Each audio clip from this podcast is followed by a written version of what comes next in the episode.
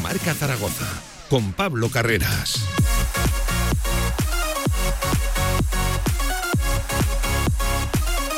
minutos por encima de la una del mediodía en este viernes 16 de febrero, viernes de previas y viernes día de partido, porque sí, hoy juega vuelve a jugar, de hecho, el Real Zaragoza en viernes fuera del fin de semana. Cuidado, no a las 9, desde las ocho y media de la tarde en la Romareda ante el Cartagena. Ya lo saben, así lo dicen los números, contra el equipo más en forma de la segunda división. Enseguida previa, ¿eh? la más profunda posible para ese Real Zaragoza Cartagena, con muchas cosas encima de la mesa, con Valera y Bakis no todavía al 100%, seguramente ninguno de los dos sea titular en el día de hoy. Ayer habló Velázquez, aquí que lo escuchamos en directo a marca y comentó cosas que hoy analizaremos también, por cierto con un vistazo al rival, que no solo llega en buena forma, sino que además viene con ex zaragocistas y con viejos conocidos de la categoría. El equipo más veterano de la segunda división, rozando los 30 años de edad media. También previa de baloncesto, porque sí, porque vuelve el baloncesto y vuelven las nuestras eh, del domingo, desde las 6 y 10 ojo la hora también, 6 y 10 de la tarde en Fontallao ante Girona. Arranca un mes de febrero, bueno, trepidante para las de Carlos Cantero, que tienen lo de Girona, ojo el rival contra el que vuelven, pero es que entre semana lo de Euroliga. Y por cierto, esta es la noticia, preocupa el estado físico de Leo Fievich, ese golpe en la cadera que le va a hacer seguramente perderse lo de este domingo y que no llegaría al 100% contra lo de Mersin, contra lo de Chukurova, aunque decía Carlos Cantero que le va a echar corazón, que es un partido que ninguna jugadora y sobre todo ella se quiere perder. Viernes de previa de todo lo que viene también deportivamente hablando el fin de semana, primera federación, segunda federación, la minicopa donde Casademón, los nuestros, los juniors juegan a eso de las 6 de la tarde, 4 eh, de la tarde, perdón, ante Valencia. Y ojo, que si ganan, avanzan de, de ronda. Así que bueno, hay muchos temas de los que hablar en este directo marca. No quiero perder mucho tiempo. 15 minutos pasan de la una del mediodía a la una y cuarto. Como siempre, arranca este directo marca, el deporte. Venga.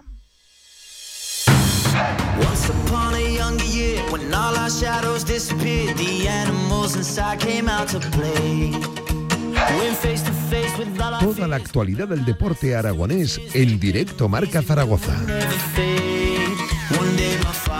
Y en primer lugar, antes de lo de Leo Fievich, que cuidado, es el nombre propio del día, de lo de las de Carlos Cantero, la semana europea que se viene por delante, la previa de lo de la minicopa, hoy manda el fútbol, porque hoy juega el Real Zaragoza. Javi Lainez, Javi, buenas tardes, ¿qué tal? ¿Qué tal, Pablo? Muy buenas. Ganas tengo de fútbol, ¿eh? Sí, la verdad es que hay ganas, a pesar de que sea un viernes, por lo menos, bueno, es a las ocho y media. Voy a decir una cosa, prefiero los viernes a los lunes. Sí, yo también, yo también. No, prefiero ninguno de los dos, ¿eh? que vaya por delante, pero para jugar el lunes prefiero un, un viernes que es más similar a un contexto de fin de semana. Mucha gente, bueno, a la gente le viene mejor ir un viernes por la tarde de lo que le puede venir un lunes a las ocho y media, nueve. Aunque ya saben, ¿eh? el partido está marcado también por esa protesta que promueve la Federación de Peñas, esa pitada, esa protesta en el minuto 12. Luego contactamos ¿eh? con la Federación de Peñas para cerrar este directo marca. Nos espera su presidente, Pablo Palomar, bueno, pues para que nos cuente de dónde sale esta protesta y que nos amplíe un poco ese eh, comunicado. Buen comunicado, voy a decir, que lanzaban ayer a eso de las 12 del mediodía y que ya nos hacíamos eco en el directo marca de, de ayer jueves. Javi es un partido marcado por eso, porque las Peñas y yo creo que la afición acabará secundando y respondiendo, ha dicho basta, ya no quiere fútbol viernes y lunes, es el equipo junto con el español más perjudicado en eso, en lo de jugar fuera del fin de semana a estas alturas de temporada. Lo explicamos un poco ayer y bueno, pues yo creo que tampoco hay que explicarlo mucho más. La protesta se sustenta sola y yo creo que está claro que, bueno, eh, es algo que que se veía venir este tipo de protestas porque la gente ya no aguanta más y porque Zaragoza es el club eh, más maltratado de la, de la segunda división, de la liga Hypermotion y desde luego otro otro partido en, en viernes. Eh, espérate, porque de aquí a final de temporada habrá muchos más en viernes. Sí, sí, sí. En 12-13 no te quedas ni de coña. Vamos. Claro, claro, por eso te, digo. Y entonces, bueno, pues eh, la, la, protesta espero que también sea secundada para que se dé cuenta todo el mundo de que en Zaragoza no somos tontos y que, bueno, pues igualdad, ¿no? Todo el mundo tiene que competir en, la, en, en, en las mismas condiciones y Zaragoza está compitiendo en unas condiciones diferentes a las del resto porque está jugando en viernes y lunes con lo que eso supone de mucha gente que no viene y del apoyo que tiene en el estadio de la Romareda, con lo cual Bueno, lo importante es que gane el partido al Zaragoza, que se le dé bien el choque hoy a las ocho y media frente al Cartagena, un partido que, insisto, no va a ser nada sencillo y que vamos a analizar ahora porque el, rival está en un muy buen momento de forma. El Zaragoza viene de perder en Eibar, eh, en una primera parte desastrosa, en una segunda en la que mejoró mejoró pues con varios cambios que yo creo que el Zaragoza tendría que meter en el día de hoy y a ver qué es lo que sucede, porque la gente va con ganas a Romareda a pesar de todo, ya sabes que este año otra cosa no, pero ilusión, a pesar de la mala dinámica y a pesar de todos los resultados, el Zaragoza y el zaragocismo lo sigue teniendo intacto. Em, ¿Quieres ver, entiendo, continuidad, ¿no? Por lo que decía respecto a lo de la segunda parte. El otro día en, en Eibar decías que muchos de los cambios ayudaron a, a que entiendo que cambios de jugadores y, cambio de, estructura y sobre todo de propuesta, de, de intención, ¿no? A, intentar jugar sin complejos. Eh, yo no sé si tú piensas lo mismo o no, pero Zaragoza no puede jugar con este sistema tan abajo, con balones que no llegan a la delantera, balones que no pasan por el centro del campo. No puede jugar con 5 atrás. ¿Por qué no juega como con los jugadores que tiene? El Zaragoza tiene muy buenos futbolistas, tiene futbolistas de buen pie, tiene futbolistas que, que yo creo que en, muchos casos están haciendo una temporada eh, excelente, como es el eh, Michael Mesa, por ejemplo, que ha batido ya su récord de goles de la pasada campaña. Yo creo que el Zaragoza tiene muchas formas de jugar, más alegre, más vistoso, eh, que le viene mejor a, sus futbolistas y no estar cinco tíos atrás, metidos en un bloque bajo que se dice hoy en día. Y bueno, pues sobre todo eso, yo creo que tiene que ser más alegre el Zaragoza y sobre todo Velázquez tiene que transmitirles que se lo crean, que son capaces de ganar a cualquiera, además jugando bien al fútbol. Yo estoy de acuerdo en parte, o sea, yo creo que, que lo de los tres centrales y dos carrileros tiene un pase en según qué partidos y, en otros yo, yo he hecho en falta alguna pieza más ofensiva, acumular gente eh, en zonas más ofensivas que no tan defensivas pero incluso por encima de la estructura, de, la ordenación, del sistema escogido, creo que la cosa está en la, en la propuesta, en un Real Zaragoza que quiera jugar en campo rival, en un Real Zaragoza que quiera... Eh, iniciar a través de, secuencias. Ojo, que no tiene por qué ser solo a través del pase, sino eh, un Real Zaragoza contragolpeador, con determinación arriba, con ofensividad en las bandas, colgando balones, teniendo de verdad ocupación en área rival. O sea, eh, va para mí más allá incluso del 3-5-2, 5-3-2 por, por momentos en la propuesta y en la propia intención que tengas tú con ese, con ese sistema y con esa ordenación de, los futbolistas en el, en el terreno de, de juego. Em, dicho esto, Javi, eh, el partido viene también marcado, y esto lo quiero yo matizar, por el rival que está enfrente. El más en forma, es cierto, de la segunda división, en los últimos 10 partidos, en todo 2024, en toda la segunda vuelta, en los últimos 5 encuentros, 5 jornadas, en fin, lo mires donde lo, lo, mires, en el último mes y medio, dos meses, es el equipo que más puntos está, está sacando más en forma, Javi, que no mejor equipo de la categoría. Y a esto quería llegar yo. Cuidado, que sí, que llega el Cartagena, pero juegas en la Romareda, tu aspiración marcada desde arriba y en muchos de los protagonistas que han pasado ante los micrófonos es la de estar arriba a este equipo de rivales, a los de la parte baja de la tabla, les has de ganar.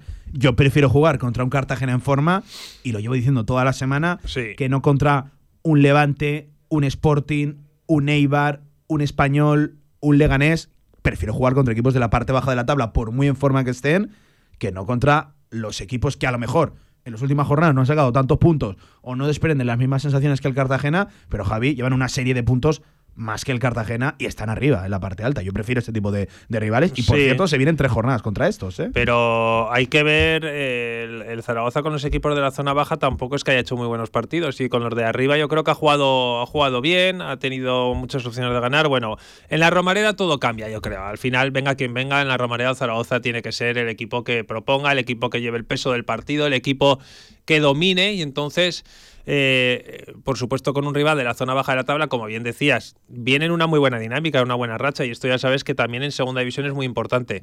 Pero el Zaragoza es mucho mejor plantilla que la del Cartagena. Mucho mejor.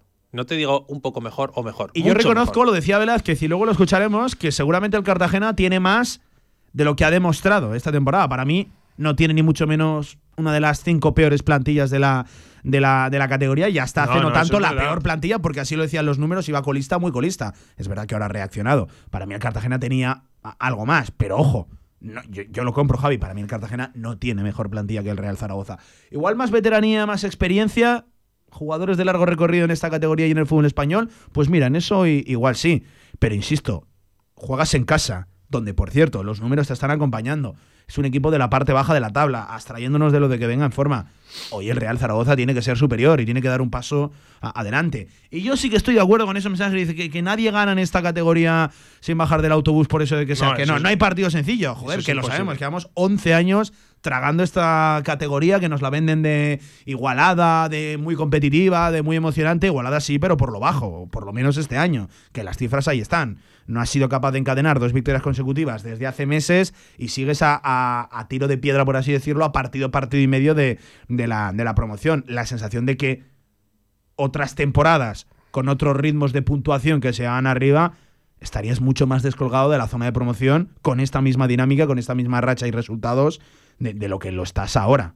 Por eso digo yo, vamos a aprovechar por fin, Javi, una de las oportunidades. Que es que llevamos 11 años dejando pasar oportunidades. Sí, sí, no, y creo que lo de hoy contra el Cartagena es una oportunidad. Creo que lo del sábado que viene, con por cierto, seguro ya, desplazamiento récord de aficionados a, a la cerámica, con esas 1.500 y pico entradas que ha puesto el Villarreal B, es una oportunidad. Lo de Amorivieta a la Romareda es otra oportunidad. Y de verdad creo que Mira, porque además, Javi, creo que son los últimos partidos antes de meternos en esa racha final de los 10 últimos, ¿no? Siempre se habla de los 10 últimos. bueno, pues el preámbulo de esto está aquí, ante estos tres rivales. Vamos a aprovecharlo. Que yo no digo que hay que ganar de gorra, pero, pero hombre, habrá que, habrá que imponerte, ¿no? Si tú quieres ser un equipo de la parte alta, tendrás que ganarlos de la parte baja. Es que es matemáticas, es que es lógica pura. Sí, a ver, el Zaragoza tiene la oportunidad, como decíamos, de ganar estos tres partidos consecutivos frente a equipos de la zona baja de la tabla y afrontar el tramo decisivo en una muy buena. Si el Zaragoza gana los tres, estos tres próximos partidos, es que va a estar eh, muy cerca del ascenso directo, muy, muy cerca. Eh, entonces afrontaría ese tramo final de las últimas 10 jornadas, de las últimas jornadas del campeonato liguero, pues con una motivación extra, con unas ganas tremendas de la afición y seguramente con una opción muy factible de meterte en playoff. Cualquier pinchazo en estos tres partidos, o sea, todo lo que no sea conseguir 9-9 pues sería un paso atrás, eh, sinceramente. Por mucho que ganes dos de los tres, bueno, incluso 7 de 9 parecería una buena cifra porque tampoco creo que vaya a ser fácil ganar eh, en Villarreal, ¿no? Eh, por ejemplo, o incluso esta misma tarde, que no creo que vaya a ser nada sencillo. Sí que es verdad que creo que con el Amorebieta Zaragoza tiene que dar eh, absolutamente todo y ese partido no se va a escapar, ¿no? Pero de los tres, el de, esta tarde me parece el más complicado y el hecho de jugar en la Romareda le da un plus al, equipo de, salir a, de salir a muerte. también esta categoría, Pablo, nos va indicando un poco que tenemos que ir eh, partido a partido porque en cada jornada eh, tú te ves ganando, pues fíjate, ganábamos a Leibar y te ponías a tres del ascenso directo prácticamente. Entonces, eh, vamos a ver cómo se va desarrollando la jornada porque puede haber resultados que nos beneficien, otros que no. Y, sobre todo viendo también lo que hacen los rivales. Yo ahora mismo... Otra de las cosas por las que prefiero jugar en viernes que, no en lunes. Por dar tu la oportunidad de tener dar tu el primer golpe. Si bueno, sí. Y, oye, y meter la presión al resto. Es que, es que de la otra manera te presentas el lunes con más presión, generalmente con más presión de con la que lo haces un Sí, lo que pasa es que jugar el viernes, como pierdas, vas a ver cómo, claro, claro, como todos los equipos se van sumando y tú ahí con un partido que ya has disputado y encima no has logrado ganar. A ver, yo de verdad pienso que en la Romareda que final se van a escapar poquitos puntos, lo pienso de verdad y creo que el equipo está ya en esa dinámica de ganar en casa y fuera pues sacarlo lo mejor posible pero tenemos el ejemplo del último partido. Venía un Sporting que no venía nada mal, ¿eh? El Sporting. Y el Zaragoza le ganó con, yo creo que mucho merecimiento, fue superior a su rival y aprovechó los fallos. Aprovechó los fallos porque el Zaragoza cuando es valiente, ¿eh? cuando es valiente, cuando va arriba a presionar y cuando no espera atrás, pues pasan cosas. Porque en esta categoría no es como primera división. Los equipos fallan mucho, las individualidades fallan mucho. Creo que es la categoría que más vive del fallo. Claro, por eso, y tú tienes que ir a buscar el fallo. Lo que no puedes hacer es salir a un partido a esperar atrás. Eso es lo que no se puede hacer. Lo que no se puede consentir en este Zaragoza es que sea un equipo que no es valiente. Y cuando es valiente, cuando el equipo va arriba, el equipo genera muchas cosas y yo creo que eso Velázquez ya lo ha visto. Entiendo que ya lo ha visto y que el equipo hoy va a salir así a morder arriba desde el principio. Es lo que tiene que hacer, Pablo. Bueno, pues iniciamos ahora un tiempo de previa de ese Real Zaragoza-Cartagena, además previa como Dios manda en propio día de partido, que es la que más nos gusta, la más cercana al encuentro, por cierto.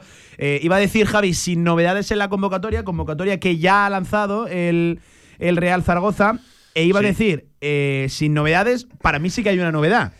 Ya con los cuatro porteros en liza y en condiciones, porque Rebollo venía las últimas semanas atravesando, nos dijo el propio Velázquez, pequeños problemas físicos. Pues bien, esta semana eso ya ha quedado atrás. Con los cuatro porteros, el que se ha quedado fuera o se ha seguido quedando fuera es Dani Rebollo. Es decir, entra en la convocatoria Gaetán Pusán, más Cristian Álvarez y Edgar Badía, que esos los conocíamos de, de antemano. A mí me sorprende porque el que no quiso salir y al que a toda costa se buscó la salida Sí, sí. fue a Gaetan Pusán y pensaba que al que se iban a cargar o al que Velázquez iba a dejar fuera regularmente iba a ser a Gaetan Pusán y, y bueno, en una semana en la que los cuatro han trabajado con, con normalidad, el que se sigue quedando fuera es, es el andaluz, es Dani A ver, yo siempre pensé que si no podías dar opción de sacar a Pusan, que lo normal, lógico, incluso bueno para el futbolista habría sido sacar a Rebollo y que fuera un primera federación, aunque sea, o incluso algún segunda, porque ha habido, ha habido un baile de porteros interesante.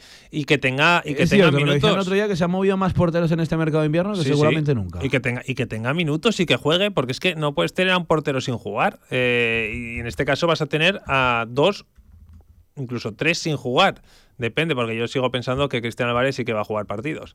Y fíjate, ayer estuve viendo también, no sé por qué, de vez en cuando me pongo a ver pues paradas de Cristian Álvarez y todo esto. Y, y, oye, que a la Hay gente- alguna recopilación por ahí. Parece que se nos olvida rápido todo lo que ha hecho este jugador por el Zaragoza. Yo sigo pensando que tiene que ser el titular. Y aún así creo, Javi, que el debate de Cristian todavía le quedan unas semanas para, Para- para para- estar aquí. Yo creo que mí no. dale dos, tres semanas vista. Yo creo que tiene y, que y jugar cuando ya. Cristian esté 100% fuera de peli, que por esto ya no lo está, pero, pero me refiero totalmente olvidado aquello, creo que ya tendremos un debate más real, más presente, más, más tangible entre Edgar Badía y Cristian Álvarez.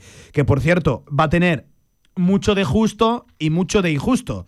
Porque yo creo que sería un error el, al primer fallo que cometa Edgar Badía, que por cierto tienen pinta de que no lo va a cometer, porque MVP del mes de enero y, y salvadas extraordinarias de Edgar Badía, portero que, que no solo para, sino que suma, que, que da puntos. Pero creo que sería injusto con el propio Edgar Badía que al primer fallo ya estuviera Cristian de, de vuelta.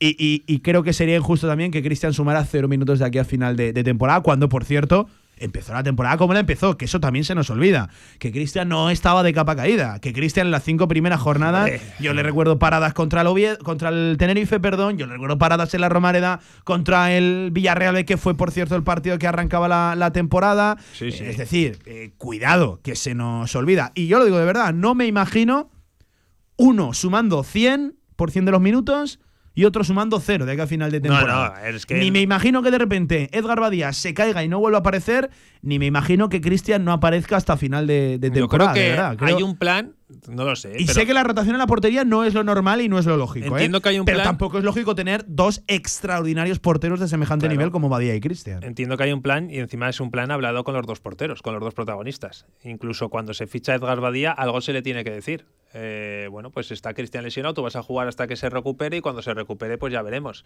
Pero yo creo que eh, Edgar Badía entendería perfectamente que haya partidos en los que juegue Cristian Álvarez y él vaya al banquillo, porque aquí Cristian Álvarez, insistimos, es el hombre más importante de los últimos años. No es un cualquiera. Y, y es cierto que Badía es el más importante ahora mismo, Ahora del, mismo, del- sí. de- del equipo. Eh, Por ¿Por eso qué? digo que tiene mucho de justo y mucho de injusto lo de la, lo de la portería, que yo sí que a nivel, no es tanto información, sino sensación, a dos, tres semanas vista no, no veo cambio planteable en la, en la, en la portería.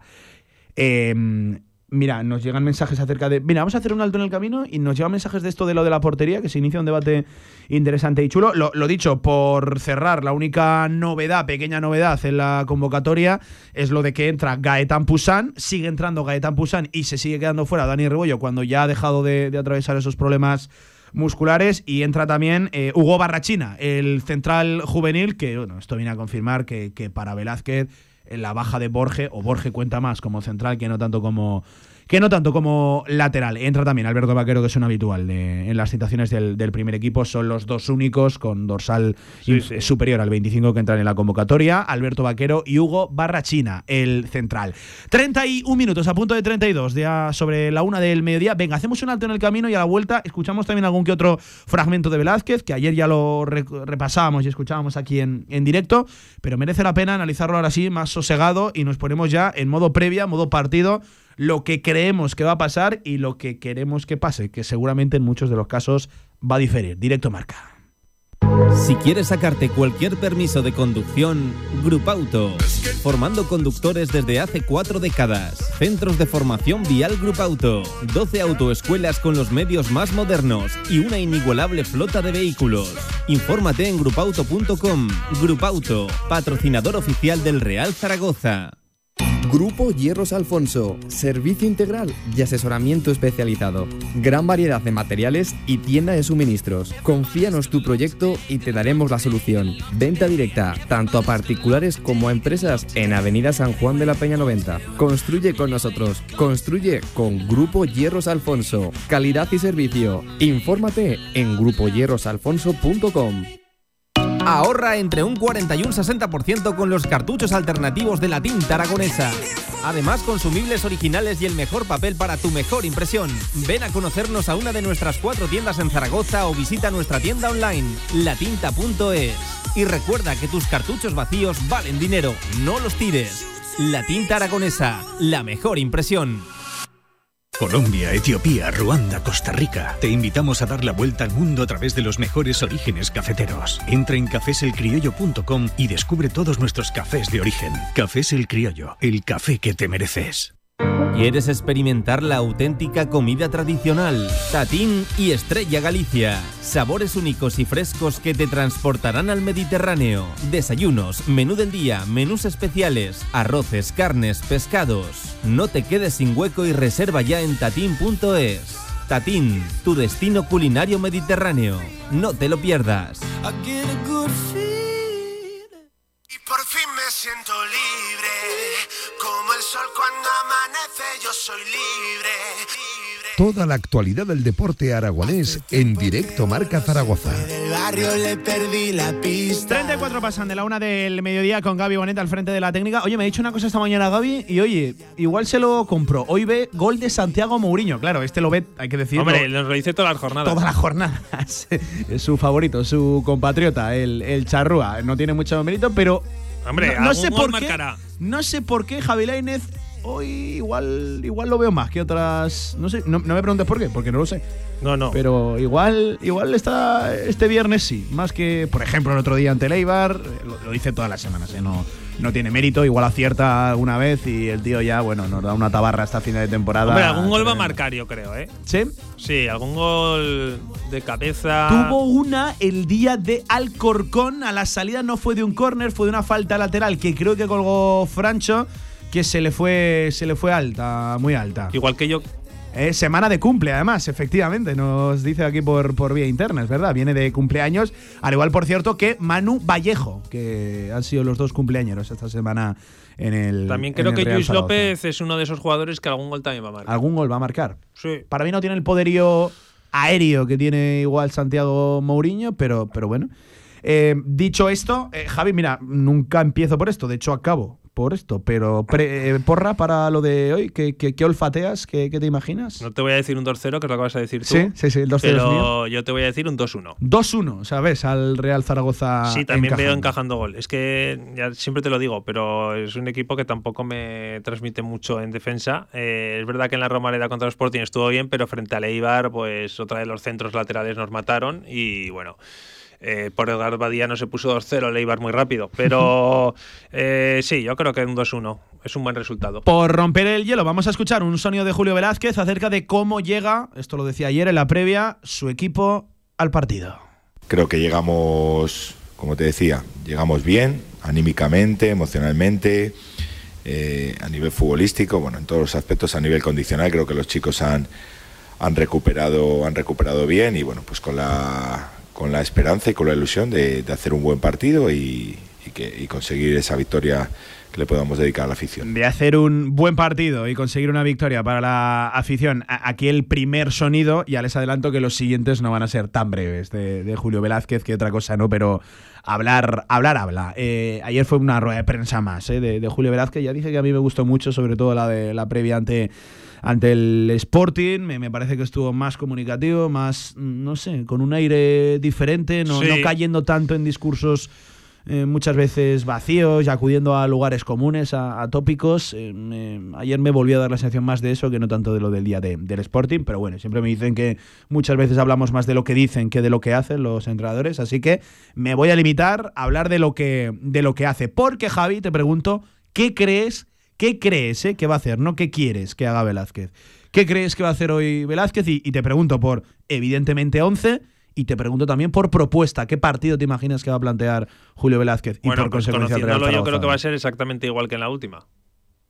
En la última, que frente a Leibar. Frente a Leibar. Yo, yo, creo que vamos a ir un poquito más, más arriba. Y es verdad que contra Leibar empezamos más arriba de lo que, por ejemplo, fuera de casa lo hicimos ante el. Yo creo que va a ser lo mismo. Luego, pues a ver. Eh, a mí me gustaría ver a, a Mollejo eh, jugando más arriba y a Cantan Leques en el costado izquierdo, la verdad. Eh, Le daba más números yo a Germán Valera, pero con lo que dijo ayer que no está al 100%, a mí se me cae. Tampoco me ¿eh? fío, pero al final, porque no quiere dar pistas, tampoco está, tampoco sé, pero sí que es verdad que te guardas a Germán Valera para la segunda parte si la cosa no va bien y creo que, que puede dar un rendimiento interesante.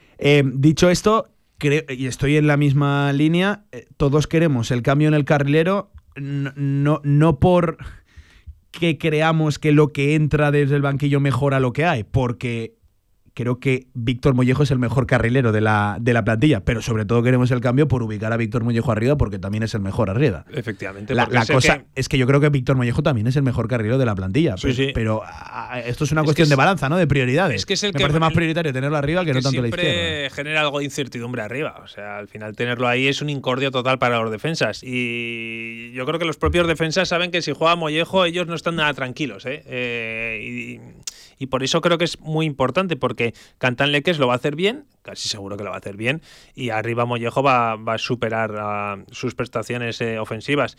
Y luego en el lateral derecho, en, bueno, carrilero derecho, ahí también tengo dudas. Yo metería a Fran Gámez, pero no sé el hecho de que terminó como. El otro día sustituido al descanso, no se le vio al, al 100% también muy superado. Por eso, pero yo creo que es el titular indiscutible. A Cedad casi que me dejó un poco sin más, ¿eh? O sea, los dos partidos que ha hecho yo los veo sin más, la verdad. A mí me gustó más en la Romareda que en el, Sí, me, gustó más, me gustó más en la Romareda que el otro día, pero lo veo pues de momento sin más. También entiendo que viene de no participar casi nada. Entonces, hasta que encuentre el ritmo de competición adecuado le costará. Y desde luego es una buena carta de presentación el primer partido que hizo frente al Sporting. Pero mucho tiene que mejorar para quitarle el puesto a Fran Gámez.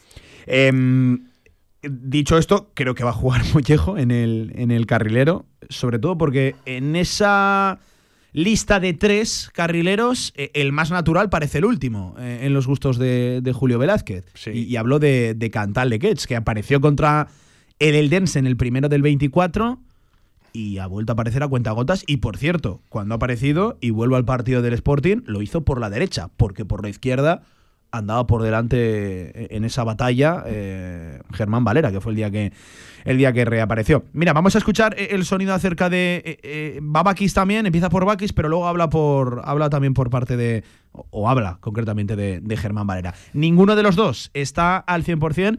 extraigan ustedes sus propias conclusiones de este sonido sobre Bakis y sobre Valera. No, al 100% no están. Eh, son dos casos diferentes. Bakis el otro día fue el primer día que, pudo entrar y bueno, sí que Sinan cada vez está entrenando mejor, cada vez soporta mejor las, las cargas, la exigencia del proceso de entrenamiento y lo que está es en disposición, si el entrenador lo, lo, estima oportuno, para tener más minutos que los que tuvo en el último encuentro. Para ser titular todavía a día de hoy no.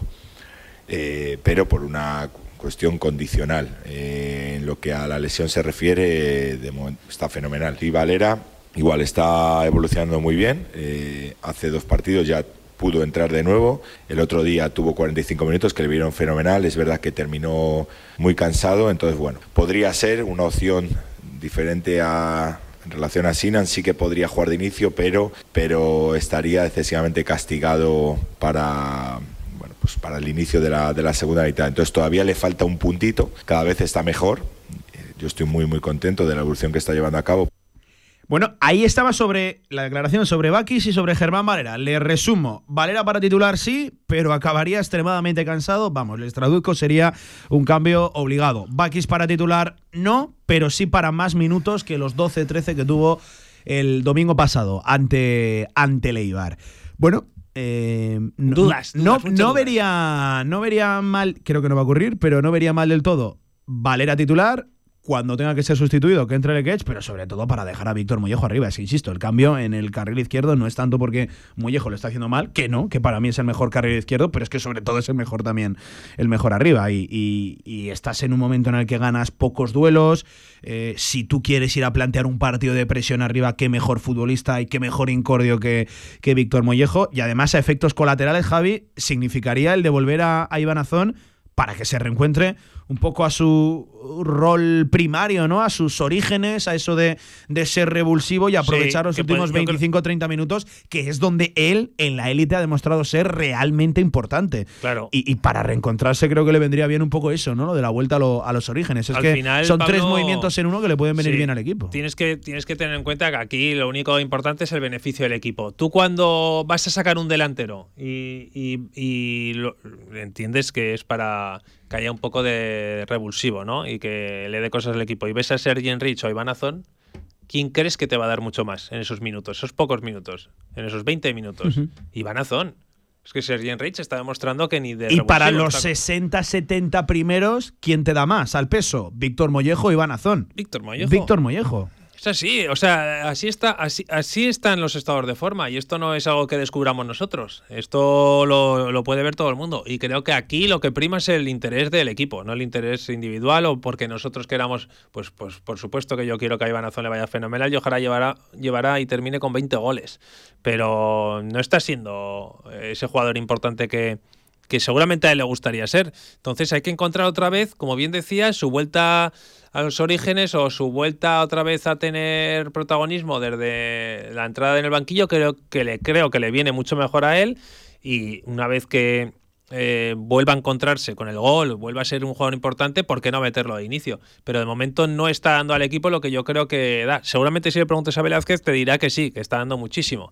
Mira, Pero- un mensaje interesantísimo que nos llega, nos dice Sergio, dice, hola Pablo Mollejo, no creo que juegue arriba porque es dejar a tres delanteros centros más Vallejo en el banquillo, Mollejo al carril, porque si no es dejar, eh, es la expresión que usaba el oyente, con el culete al aire a, a Cordero, nos decía, y me parece, me, me parece que está bien tirada, no, no tanto por lo de dejar voy a repetir la expresión que insisto usa nuestro oyente con el culete al aire a, a Cordero, sino por, por luego la acumulación de delanteros en el, en Hombre, el- pero en el banquillo. con el- Pero es que yo creo que el problema, más allá de dejar a muchos en el banquillo, viene de base. Es que creo que este equipo tendría que jugar con dos delanteros. Sí, sí. Eh, Entonces ese problema te lo, te lo empiezas a, solucionar. Claro, el contexto actual está en que ni Azón está aprovechando las titularidades y cuidado que Azón ha entrado en un bache del cual conviene sacarlo cuanto antes y creo que por eso devolverlo a sus orígenes le podemos ayudar. Sergi Enrich no está para ser titular, fin del, del debate. Y Sinan Bakis está directamente descartado para salir de inicio por su entrenador, por, por Julio Velázquez. Eh, bueno, que viene marcado por el contexto, al igual que Manu Vallejo. Si queréis, luego hablamos de Manu, de Manu Vallejo, porque hay un debate también con Manu Vallejo, seguramente en el ranking de decepciones, que ha habido muchas esta temporada, un puesto alto, muy alto, lo debe ocupar Manu Vallejo. Tampoco le ayudamos sacándolo los últimos 7, 8, 9, 10 minutos de los partidos, porque es que ya no es ni un rol secundario, es que es terciario, es suplente de los suplentes, destinado para los últimos 10 minutos, que sabemos que un futbolista como, como Manu Vallejo queda reducido al mínimo. Ya su versión ¿eh? está reducida al mínimo, pero todavía más le empujamos a ellos si juega los minutos residuales. Eh, dicho esto, el contexto viene marcado por los estados de forma, por las lesiones y porque a día de hoy estás jugando con un delantero más una media punta que no aparece demasiado, pero cada vez que aparece es, es definitiva y conviene tampoco no mover eso de, de- de Michael Mesa. Que te decía una cosa. eh, Me parece creo- muy bien tirado el apunte de Sergio, eh, que le mando un Sí, saludo. pero efectivamente, pero yo creo que no hay nada eh, peor para Cordero y que le deja con el culo al aire, entre comillas, como decía este oyente, que poner a Mollejo de carrilero izquierdo. O sea, más que eso, ¿no? O sea, de- de- no, que no he sido capaz de tener un lateral izquierdo en la plantilla, un carrilero izquierdo. Y que un hombre que no estaba utilizando. destinado para jugar en el carril sea tu mejor carril. Por eso yo, lo de los delanteros en el banquillo es verdad, pero si tiene que estar sin jugar Sergi Enrich, por ejemplo, no pasa nada. Dicho esto, ha, ha habido tomate, ¿eh? En lo de la izquierda barra Mollejo, ¿quién debería jugar? Con Germán Valera, que estaría para titular, sí, pero no para. Yo de lo que extraigo de la conclusión de la declaración de Velázquez es que casi no estaría ni para ni para ni para 60. Siempre me ha parecido realmente complicado medir para cuánto está un futbolista. ¿Qué hace que un futbolista esté para 10 o esté para 25? ¿O qué hace, en el caso de Bakis, o qué hace que un futbolista esté para 45 en la segunda parte? pero no para ser titular, es decir, 55-60. Me, me parece realmente complicado. Otro debate, la línea medular, Javi Lainez. Ese, ese tiene tela, ¿eh? Y vamos a escuchar un sonido de Velázquez que introduce el debate y luego lo, luego lo analizamos. Eh, sí, creo que, no sé si lo he sacado. que- va- bueno, espera. Luego lo, no, que creo que no lo he metido en el archivo de la, de la radio, el, el sonido. Eh, era sobre Marc Aguado, no pasa nada, lo, lo cuento. Le preguntaban si está contento con Marc Aguado. Dice, contento no, contentísimo con, con Marc Aguado, Sí, Javi sí. Lainez. Sí, sí. Eh, Hablaba de que es un futbolista muy intelectual, hablaba de que es un eh, futbolista que es verdad que viene de jugar en un debate y en un contexto muy, muy determinado. Sí, ahí está, lo vamos a tener en nada el sonido. Aguántame 10 segundos y te lo cuento. Eh, pero hablaba de Marc Aguado, que ha sido un futbolista especialmente criticado esta, esta semana. Para mí hace mejor segunda parte de lo que lo hace la primera. También voy a decir que para mí el cambio al descanso no debería ser, no debería haber sido, no debería haber sido Tony Moya. Julio Velázquez sobre Marc Aguado y sobre el esquema que viene empleando el equipo ahora mismo.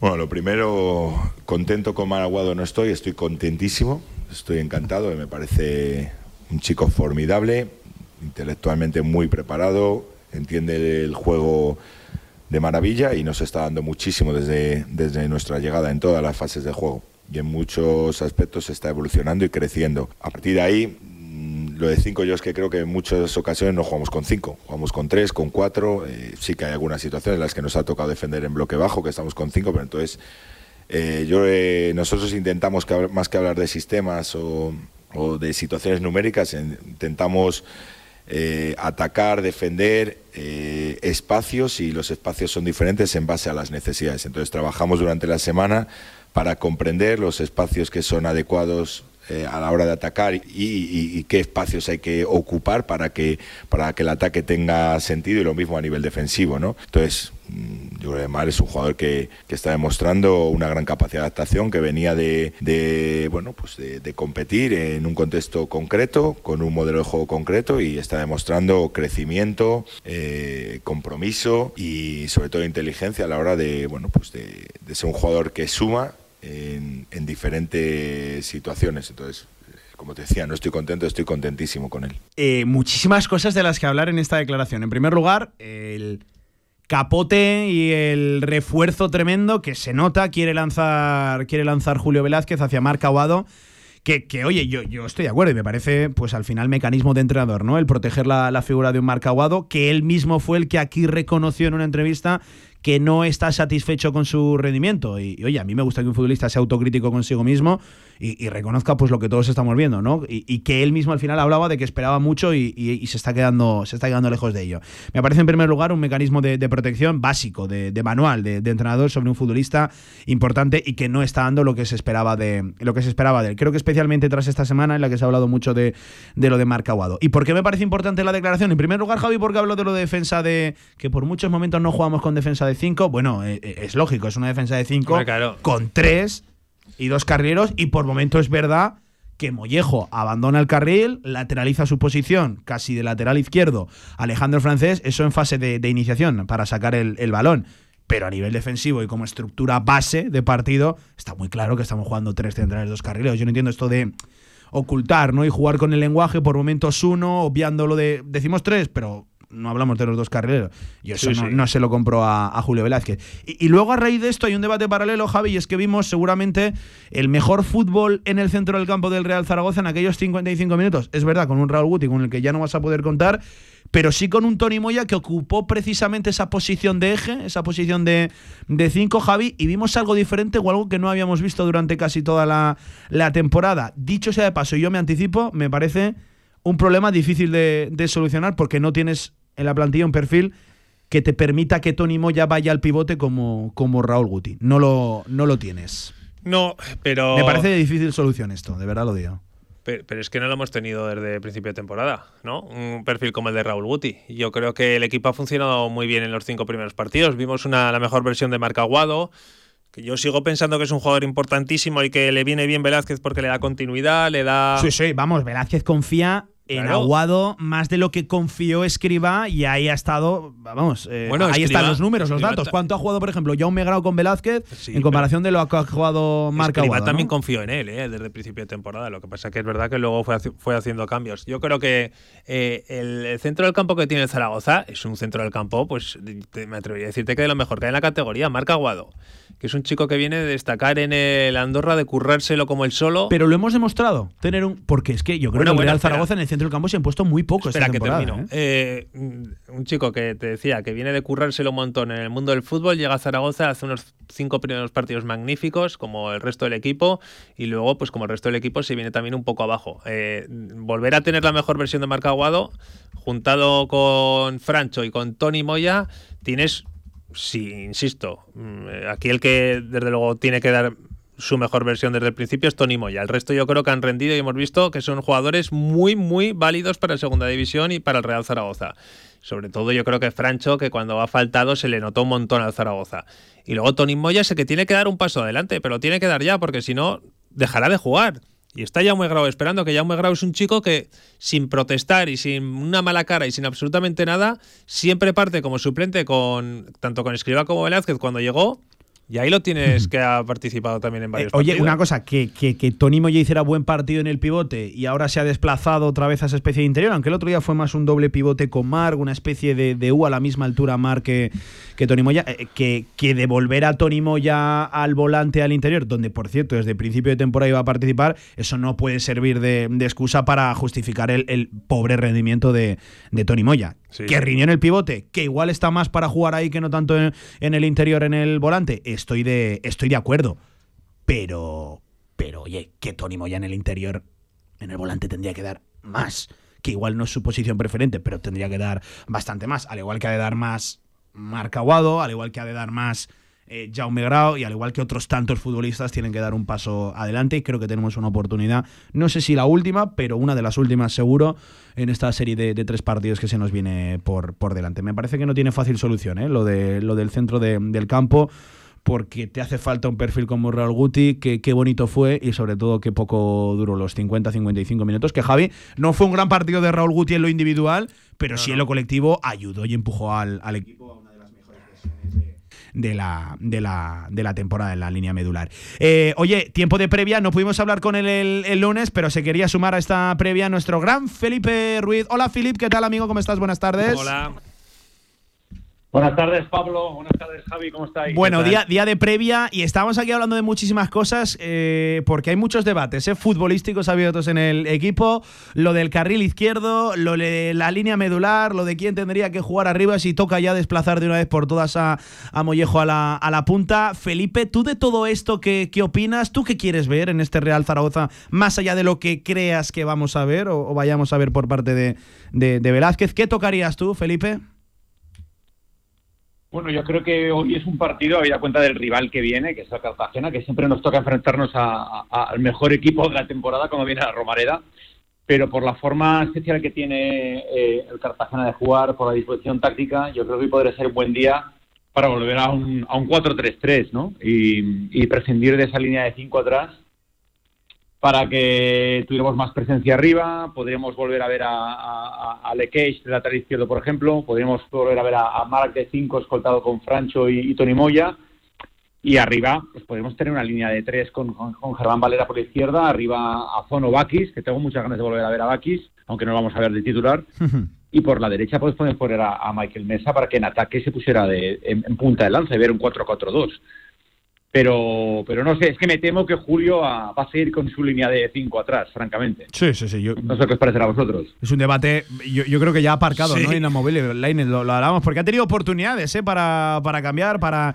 Y, ya no voy, es que insisto, ya no voy tanto al, al, al, esquema, sino a la propuesta de por fin ver a un Real Zaragoza con continuidad en campo, en campo rival. Por momentos, ¿verdad, Felipe? Vimos un Real Zaragoza en campo rival, pero sobre todo más con presión, más mordiendo ante, ante el Sporting. Yo creo que van a ir por ahí los tiros en el, en el día de hoy. Además, creo que el Cartagena te va a ceder el, el balón. El Cartagena, sobre todo, ha crecido cerrando su propia portería. Era un equipo que se desangraba, ¿no? Le marcaban muchísimos goles y ha conseguido cerrarle las, en las últimas jornadas. Pero sí, yo estoy de acuerdo contigo, Felipe. Yo creo que no, no, vamos a salir de, de, la defensa de tres centrales, de las cuales, por cierto, yo he de reconocer que hoy tengo dudas. Eh, yo veo más cercano el regreso de Jair hoy de lo que lo veía, por ejemplo, el día de Eibar o el día de, o el día de, Sporting. Creo que sería por, por Luis López. No estoy diciendo que vaya a jugar Jair por delante de Luis, sino que veo más cercano el, el regreso. Le doy más opciones al regreso de Jair hoy de lo que se lo daba en las últimas, en las últimas jornadas. Porque, Felipe, ¿tú qué partido te, te imaginas eh, hablando de todo esto y un poco más? Bueno, en, en cuanto a lo de Jair, si nos atenemos al rendimiento Pablo, lo lógico sería repetir la línea de tres centrales atrás, porque yo creo que Luis López ha demostrado que está a muy buen nivel. Ganamos muchísimo con su presencia, sobre todo en la salida de balón, y se ha convertido en el jefe de la defensa. ¿no?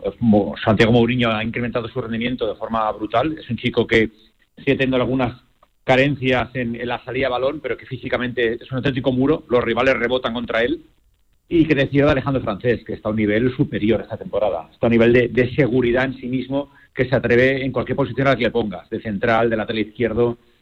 Y me espero un partido en el que, como bien dices, el Cartagena no ceda la, el balón y que vamos a tener que llevar el peso del partido. Y un partido que se puede volver muy bonito en el caso de que tengamos suerte y podamos marcar un gol en los primeros minutos, porque bueno, eso haría que el Cartagena se abriera y pudiéramos ver un buen partido. Pero bueno, nos va a costar, nos va a costar seguro porque sigo pensando que la gran carencia del equipo es que nos falta mucha pegada arriba. Fíjate que nuestro máximo goleador es Michael Mesa, pues que es un sí, centrocampista. Sí, claro. Y claro, es, es, verdad que hemos tenido muy mala suerte, que bueno, pues que Iván Azón no está en su mejor momento, que Sergi Enrich ha tenido un rendimiento y está teniendo un rendimiento absolutamente deficiente, y que Sinan Bakis, pues es que todavía no ha llegado a, a la Romareda. Esa es la realidad. La, la máxima estrella y el, y el, fichaje más esperanzador del verano, pues todavía no ha llegado. Sí. Y esos son demasiados handicaps. Demasiados. Eh, oye, handicaps, es verdad pero... que, que, decía Velázquez que, que, está para más de esos 12-13 minutos. Pues cuidado, Ibakis, ¿no? Que esté para más, ¿qué es? Que esté para 25-30 minutos para la última media hora. Pues, joder, Felipe, que, que, que, ojalá la aproveche, porque yo, yo sí que soy de los que compro. Y creo que es más un argumento de, de fe que no de realidad, eh, muchas de las opciones del Real Zaragoza para la recta final de temporada pasan por la recuperación goleadora, futbolística, de, de colmillo arriba de, de, de. Ojo, también por el crecimiento, lo dicho, de la medular, de los Marca Aguado, Tony Moya, también porque continúe con el ritmo goleador Michael Mesa, porque se sume a la dinámica Manu Vallejo y tal, pero, pero Felipe, eh, nuestro gran margen de crecimiento está arriba y yo creo que con Sinan ¿no? Que es más un acto de fe de una realidad porque se lesionó, es cierto, pero se lesionó con cero goles, Felipe.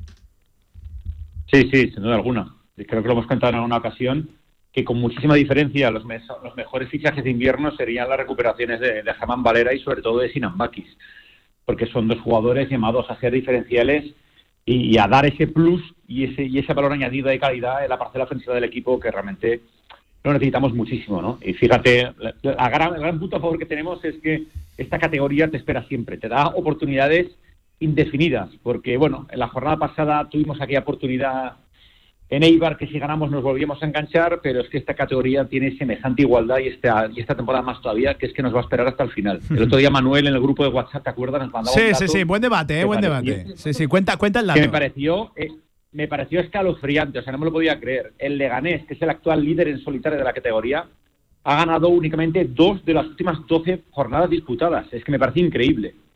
De, de, hecho, Felipe, hay que confesar, Felipe se fue a revisar resultado por resultado del Leganés porque no se lo no se lo no se lo creía. Bueno, a eso se suma el dato de cero goles visitantes en la anterior en la anterior jornada y con 10 en total en la jornada igualando el peor registro goleador en toda la historia de la en toda la historia de la categoría. Lo de por cierto, cero goles como visitante hacía 90 años que no ocurría en una segunda división en 1933, 1934, que era una segunda división de 5 partidos por jornada, es decir, de 10 equipos. Ahora estamos hablando de 22. Luego nos venden, ¿verdad, Felipe? No, la igualdad, la emoción de la segunda división. Joder, pues tengo unas ganas de dejar esta categoría que. Y para arriba, eh, para arriba, por cierto, que no se me malentienda. Tengo unas ganas de pegar una patada ya a la, a la segunda división. Yo, mira, llegará, porque llegará, eh, el ascenso de- del Real Zaragoza.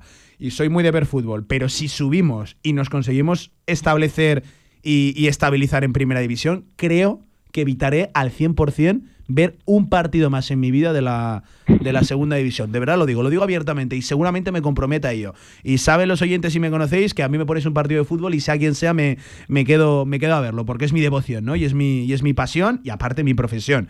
Pero igual evito la, la segunda división. Felipe, quiero cerrar contigo con un debate, eh, que por cierto enseguida leemos mensajes de los oyentes, que, que, bueno, hemos generado aquí una controversia y un debate acalorado.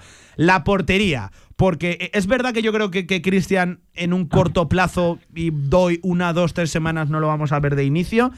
Pero, pero claro, es que Cristian es lo que es y ha sido lo que ha sido. Pero es que está quien está, que es Edgar Badía, que es el MVP de largo del mes de enero y con actuaciones milagrosas. ¿Tú sobre la portería qué opinas, Felipe? ¿Qué crees que va a ocurrir también de aquí a final de temporada?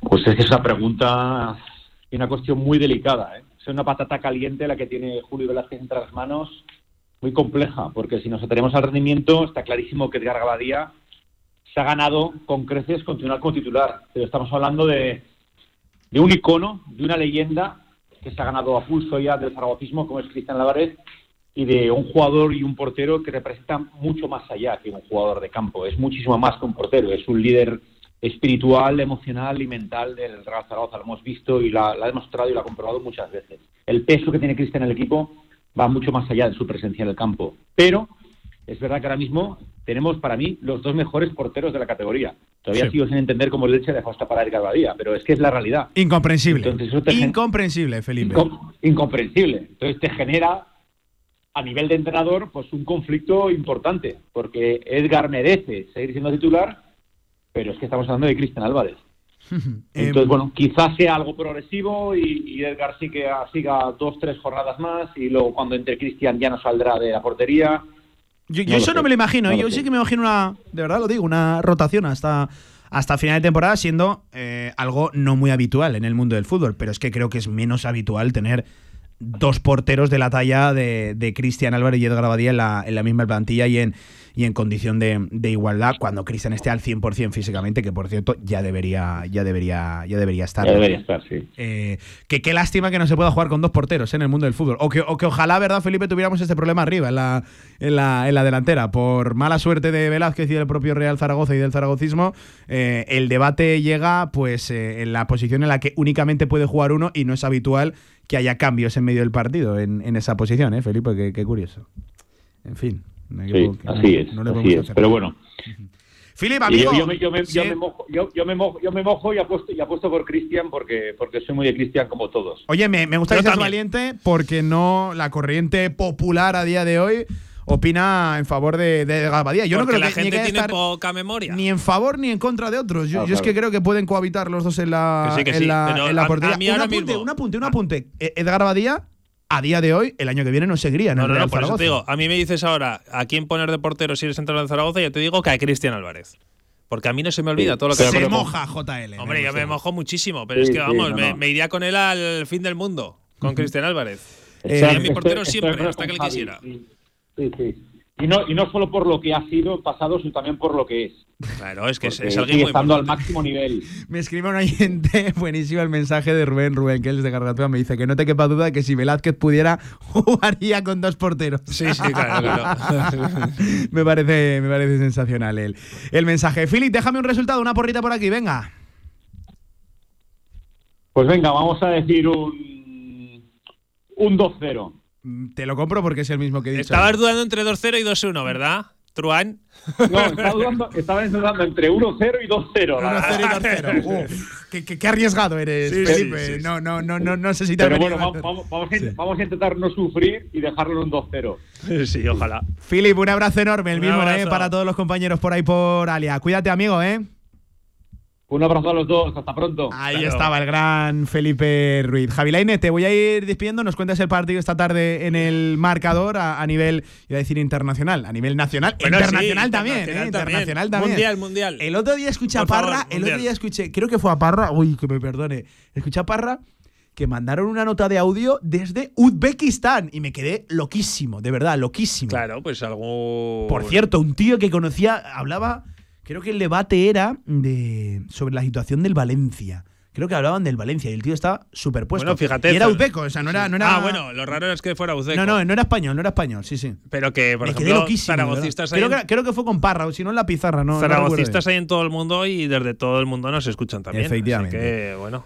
Bueno, Javier Lainez, pues tarde te veo esta tarde noche en la Romareda, previsiblemente sin paraguas, ¿eh? Previsiblemente sin paraguas. eh, y si no, las culpas a la Agencia Estatal de Meteorología, que según estoy viendo aquí, Sí. dan 8 o 9 grados de buena temperatura a la hora, de, a la hora del, del partido. No hay excusas. No hay excusas, efectivamente. Eh, y si la hay, es la, la hora del partido y el día seleccionado para el, para el mismo. La maquinita, Javi. la Sí, sí, sí, maquinita. la maquinita. Cuídate, Javi Lainez. Un abrazo. Venga, yo me voy a quedar por aquí con mensajes. Por cierto, con el arbitraje de Iván Caparrós Hernández, del Valenciano, eh, que ha pitado tres veces, lo decíamos, a ir al Real Zaragoza. Bueno, y seguro que se desequilibra la situación en el día de hoy, porque un empate, una victoria y una derrota con el Valenciano y con Aitor Gorostegui Fernández Ortega en el vídeo arbitraje, el vasco, con este el balance. Y no quiero leer más allá, no es tan bueno o no es tan neutro como con, como con, el, con el amigo valenciano, con Caparrós Hernández. Lo dicho, partido que abre la jornada número 27 de la segunda división. Y venga, mensajes. Buh, tengo aquí una barbaridad que leer. Voy a ver si voy rápido. Eh, Rubén, Rubén Kells de Gargantúa, al cual le mando un saludo para él y para sus compis. Me niego a conformarme con menos de lo que sé que puede dar en esta categoría y con estos jugadores. Me cuesta asumir que hoy vamos a jugar con cinco defensas atrás en la Romareda frente al Cartagena. Que me cuenten lo que quieran, tenemos para más y estamos obligados a más. Punto y final, decía. No olvidemos también que Cristian Álvarez, además de ser el mejor portero del equipo, además de todo lo que nos ha dado en el pasado, además de todo lo que nos ha dado este año, es nuestro capitán, en mayúsculas decía. Así que Cristian Álvarez a jugar. Mira, en esa misma línea, David el David nos decía, eh, lo malo de la portería no es que haya o no haya debate, es que Cristian tiene que coger ritmo de competición y ahora mismo es un hándicap que no tiene Edgar Badía. Aquí Cristian es Dios, pero ahora mismo, decía David, Edgar titular sí o sí. Repito, ahora mismo, decía eh, David. Eh, más mensajes. Eh, tras 26 jornadas y con el rendimiento del centro del campo siendo uno de los mayores problemas del fútbol del equipo, no podemos decir que el Real Zaragoza tiene uno de los mejores centros del campo de la categoría, en relación a lo que decía Javi Lainez. Y, y yo seguramente por nombres y a principio de temporada te los hubiera firmado todos, y cuando digo todos, son todos, pero no han demostrado ser un, gran centro de- del campo, o por lo menos eh, la sensación de que lo futbolístico, en el transcurso de estas ya 26 jornadas, que creo que el muestreo ya es suficiente, no nos hemos impuesto ¿eh? en esa línea, en la medular, en el centro del campo, en muchos de los partidos. Adrián nos decía, hola, buenas tardes, yo jugaría 4-4-2 en rombo con mesa de media punta y dos delanteros con Mollejo y Azón en el centro del campo, Aguado, Francho y Moya, entiendo que por delante, eh, Michael Mesa, defensa de cuatro con Akim, Mourinho, Francés y Lequech. Pues es un buen once pero también te digo que lo veo lejano, muy lejano. Eh, hola, Jorge de Zaragoza. Creo que ya hablamos demasiado de los buenos que eran Aguado y Bakis en el Andorra y el resto de jugadores que los valoramos como grandes fichajes como Moya, Vallejo. Somos el Real Zaragoza y debería exigirse a todos cada vez que se ponen esta camiseta, darlo todo como hace, por ejemplo, Mollejo. Deben vaciarse en el campo. Saludos, nos decía Jorge de Zaragoza, así que saludos de vuelta para, para ti. Me gusta, ¿eh? ha habido mucha participación en el directo marca de, de hoy. Eh, vamos a intentar leer algún que otro mensaje, me voy a dejar, ¿eh? y voy pidiendo ya disculpas de antemano. David, si nos ponemos puntillosos como Velázquez con la defensa de 5, habría que decirle que es verdad que en ataque es defensa de 3 y 2 carrileros, pero cuando defendemos somos 6 atrás porque Aguado se entromete siempre entre centrales. Más mensajes, eh, creo que de audio sí, no teníamos por ahí a nuestro amigo Ángel Artamendi desde Canarias, que bien se tiene que estar en Canarias, eh, Bribón. Venga, escuchamos a Ángel. Hola, buenos días o buenas tardes. Ángel Artamendi desde Canarias. Hola Ángel. Yo he visto desde Yarza a nuestros días, he visto a todos. A Yarza no lo vi, prácticamente. Pero el mejor portero de la historia del Zaragoza, en mi opinión, ha sido Cristian Álvarez. Eso es mi opinión. Eh, y claro, ahora está Edgar Badía, que está en un buen momento y tal. Hay que pensar que no es propiedad nuestra y por supuesto que supongo que el año que viene Edgar pues se tendrá que marchar porque tiene una ficha que supongo que no es barata. No lo Eh, es. O sea que bueno, no se le puede quitar a Edgar, claro. Mientras no falle y tal esté ahí, pero al final supongo que acabará jugando Cristian porque es nuestro. Y al año que viene pues habrá que mantener a Pusan que no será mal portero, pero se nos olvidará los fallos y Pusan tendrá que volver a la dinámica del equipo. Esa es mi opinión. Venga, buenas tardes y gracias por dejarme participar. Un abrazo enorme, Ángel, y un placer tener oyentes como, como tú tan, tan activos. Y oye, manden notas de audio que les queremos escuchar. Caramba, mejor que leer, escuchar. En el 67981 24 57. En la misma línea, Pensador Zaragocista nos decía, Badía está cedido, Cristian es patrimonio en el club, de momento si está al 100% al campo, decía eh, sobre, sobre Cristian. Eh, Fuente del Cierzo dice, los lunes Cristian, los viernes Badía, y si hace falta los dos, y padre de delantero Pichichi, que lleva más goles que muchos, refiriéndose a Cristian. Bueno, es que Cristian Álvarez lleva más goles que tu compatriota, por ejemplo, Gaby El Toro Fernández, también más goles que Aris Bukic, que Alex Alegría que Pape McTargueye y que otros tantos que han pasado por, por aquí. Fuente del Cierzo también nos decía, nos gusta el fútbol, no la cosa esta de la segunda división, pero no digas que nunca volverás, todo sea que suba el Aragón algún año. Joder, ojalá, entonces sí que vería bien a gusto. Sería una muy buena noticia que el Aragón estuviera en segunda división. Lo veo lejano, muy lejano a día de hoy, también he de, decir. Primero vamos a, intentar pelear esa promoción eh, de ascenso a Primera Federación, pero sería una, una fantástica noticia. He hecho aquí una promesa luego de difícil, difícil de cumplir, eh, lo de no ver fútbol, sea de segunda división o no, pero, pero es verdad, o sea, es una categoría que tengo unas ganas de mandarla pues ahí, a ese, a ese sitio cuanto, cuanto antes y que sea para arriba, por favor. Eh, por cierto, por cerrar, el Cartagena, que viene con 24 futbolistas en el, en el. No, con 21 futbolistas en el día de hoy. Por cierto, 21 futbolistas de los cuales son tres porteros. Es decir, tiene 18 futbolistas de, campo. Eh, salen casi solo los cambios del Cartagena, de Julián Calero, que viene además con tres futbolistas del filial. El que no viene, cuidado, es Juanjo Narváez, que tiene una lesión muscular, ya lo descartaba Julián Calero. Apuntan ahí desde Cartagena que se perdería las 3-4 próximas semanas de, competición. Tampoco entra el veteranísimo Miquel Rico a sus 39 años de edad, el ex del, Huesca, y tampoco Luis Muñoz. Son las bajas, eh, dos en el centro del campo, una en la, en la delantera. Si entra, por ejemplo, y es titular ex zaragocista Tomás Alarcón, que lleva ya un gol, por cierto, y una asistencia. Y entra también Alfredo Ortuño, máximo goleador del Cartagena, con siete tantos. La sensación. Eh, no es tan viejo, ¿eh? ¿eh? Alfredo Ortuño, no es tan mayor, tiene 33 años. Y por cierto, recién cumplidos, por, por así decirlo. Y la sensación de que ha marcado goles prácticamente todas las temporadas. Aquí ya sabemos cómo y cuándo salió, y sobre todo por lo que por lo que salió. Lo dicho, uno de los equipos más veteranos de la categoría, 29,2 de, de, edad media, cerca de, los, cerca de los 30, con Julián Calero, que aterrizó el 25 de septiembre. Fue eh, el Cartagena el primer equipo que destituyó a su entrenador, Víctor Sánchez de, del Amo, y entró, pues lo dicho, 25 de septiembre. Recuerden que arrancamos a mitad de agosto, mes y medio que duró Víctor Sánchez de, del Amo, con seis victorias, siete empates, seis derrotas, y ahora sí, en las últimas jornadas ha sumado seis victorias, dos empates y dos, y dos derrotas, siendo el mejor equipo en esa racha de 10 partidos con 20 puntos de los 30 puestos en juego. Siete bajas ha tenido en este mercado invernal, ha habido movimiento de verdad en el Cartagena y cinco altas, cinco fichajes. Ya saben, resultado de la ida, 1 a 3, el partido en el que cometieron un fallo tremendo en un córner, hubo un gol en propia, colazo en propia de Pedro Alcalá, del espigado y gigantón central del Cartagena, y luego el error de Mar Martínez, gol de Víctor Mollejo, eh, gesto de testiculina y posterior, muy posteriormente, qué casualidad ello, sanción para Mollejo cuando tenía que cumplir una también por acumulación de, tarjetas. Casualidades del fútbol. Lo contamos, ¿eh? Desde las 8 y cuarto, el partido 8 y medio, desde 15 minutos antes, aquí, en esta casa, en la del deporte, en el marcador Zaragoza de Radio Marca. Real Zaragoza, Cartagena. Seguimos a la vuelta, baloncesto. La magia de Harry Potter sin salir de Aragón. En Viescas encontrarás un apartamento temático que a buen seguro no olvidaréis grandes y pequeños, con una decoración que nos traslada al mismísimo Hogwarts. Infórmate en apartamentotemático.com. ¿Quién quiere ser uno más? Cariñena es una tierra de inconformistas, una tierra llena de intensidad y de matices donde el frío y el calor se abrazan. Nuestra tierra es cariñena y aquí nace un vino único, el vino que nace de las piedras. Cuando quieras disfrutar un vino que te sorprenda, ¿de verdad quieres ser uno más? Denominación de origen cariñena, el vino que nace de las piedras. No has probado un vino igual. Confinanciado por Unión Europea, Ministerio de Agricultura y Gobierno de Aragón. Claro que sabemos lo que queréis. En la Ternasca lo tenemos. Madejas, bomba de ternasco, cojón de ternasco, costilludas a la brasa, churrasco de ternasco y mucho más. La Ternasca, en calle Estebanes 9, en el corazón del tubo. El ternasco de siempre como nunca lo has probado. Chocolovers, este es vuestro mes. Y es que en el Rincón te premiamos por comer chocolate. Compra productos Nestlé en el Rincón y podrás ganar cada día gafas Ray-Ban inteligentes, Xiaomi Mi Band 8, altavoces inalámbricos y un iPhone 15. Comer chocolate nunca fue tan dulce. Solo en el Rincón. Este lunes, Radio Marca Zaragoza desde La Muela.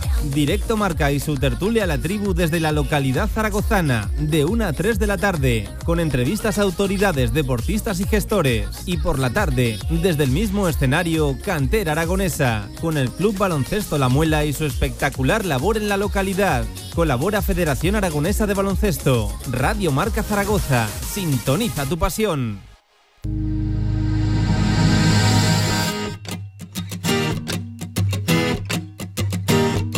Estoy cansado. La Ternasca, en calle Estebanes 9, en el corazón del tubo, te ofrece la información del baloncesto aragonés. Reinvente, apotronado en el sofá de mi casa, vente, eso está caliente.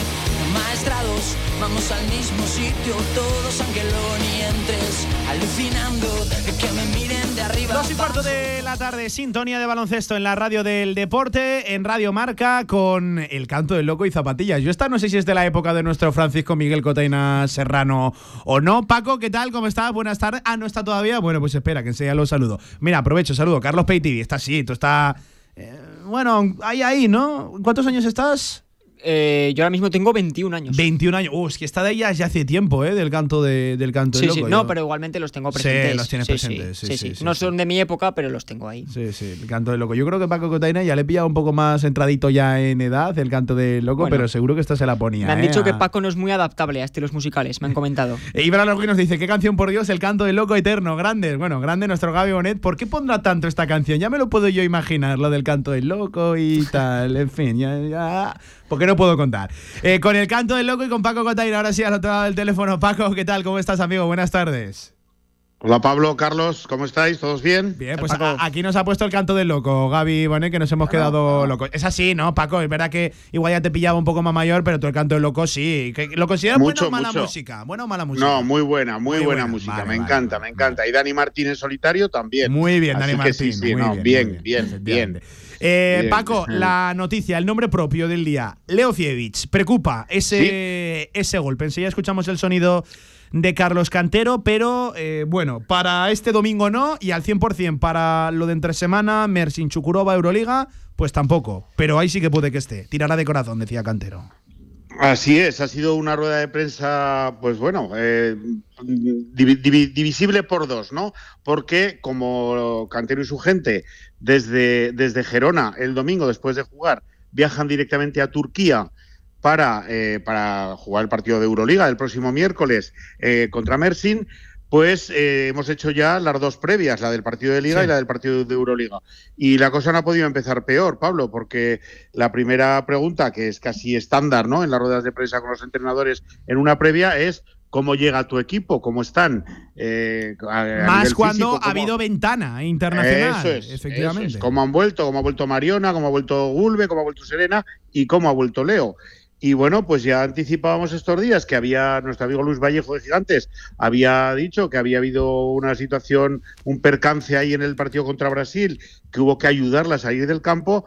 Bueno, pues Cantero nos ha dejado a todos un poco preocupados o muy preocupados porque dice que el golpe es importante, que hay que ver el tema de si hay edema, si no hay edema, cómo se recupera, que desde luego es duda, muy, muy seria duda para el partido de Gerona, que yo he traducido, no juega ni de lejos, pero ni de lejos, dada la importancia que tres días después, en, en tierras turcas, tiene el partido que vamos a ju- a jugar contra Kukurova y que ahí sí que, por lo civil o por lo criminal, tirará de corazón, ha dicho, pues porque los dolores ante un partido de, esta, de, ese, de ese perfil, de esa calaña, pues se olvidan, ¿no? Entonces yo creo que vamos a, a Gerona, vamos a ir cojos con Leo Fibic. Bueno, ha dicho Cantero que en duda, pero yo lo pongo mucho más que en duda. No, claro, pues, Paco, es que, mira, Claro. vamos a escuchar el, el sonido, pero si ya dice que tirará de corazón para jugar el de miércoles, ¿no? Creo que se juega el, el- el miércoles. Si tiene Eso que tirar de corazón para el del miércoles, para el del domingo, días antes, eh, no es que sea duda, es que es seria duda o prácticamente descartada. Yo entiendo que quiera jugar, ¿no? Con ese, con ese despiste. Lo dicho, la pregunta era muy sencilla: ¿cómo llegan la- las tuyas? Sin eh, concretar específicamente en Leo Fievich y saltaba la noticia que ya la podíamos intuir desde hace una- unas horas. Bueno, concretaba específicamente sobre el estado de la alemana Carlos Cantero. Bien, cansadas algunas. eh, Leo no puede entrenar por el golpe que tuvo eh, en el partido de, Brasil. eh, va un poco, no ha salido mal la resonancia, eh, pero bueno, no puede entrenar todavía y, será duda para, para, el partido de Girona. Y yo creo que el de, el de Euroliga le echará corazón para, para estar seguro 100%, porque sí, yo creo que es una es una cita que no se la pierde por, por nada del mundo, pero sí es cierto que hay que tener un poco de, de precaución, fue un golpe fuerte y, y el hueso está dolorido. Eh, Fuf, Carlos, que diga que el golpe fue fuerte, que el hueso está dolorido. Si ha habido una resonancia y habla de que el hueso está dolorido, bueno, en primer lugar, descartar la fractura, la rotura de, hueso, pero que esté dolorido, a mí empieza a preocupar un poco lo que son los famosos edemas óseos, ¿no? Que, eso sí que es latoso y complicado de, de, de quitárselo. Porque una fractura, tú sabes, vale, está fracturado y más o menos puedes manejarte en tiempos de, de recuperación. Pero un edema óseo, ¿cuándo se reabsorbe eso? ¿En qué queda? ¿Cuánto de dolor le hace a la jugadora en cuestión? Si puede la jugadora capear, continuar con ese dolor. Preocupante, es preocupante. Claro, mal momento para especular, ¿no? Sobre, sobre Leo Febic, que además es que el calendario que se viene ahora es una pasada. Tremendo, viene tremendo. Todo lo, todo lo importante, sobre todo a nivel Euroliga, que recordemos que la semana que viene ya tenemos eh, partido de Euroliga entre semana y más que hay que viajar, o sea que todavía es eh, mucho peor. Y yo no sé qué opinará Paco, pero claro, eh, puestos a forzar, ¿cuándo podría forzar eh?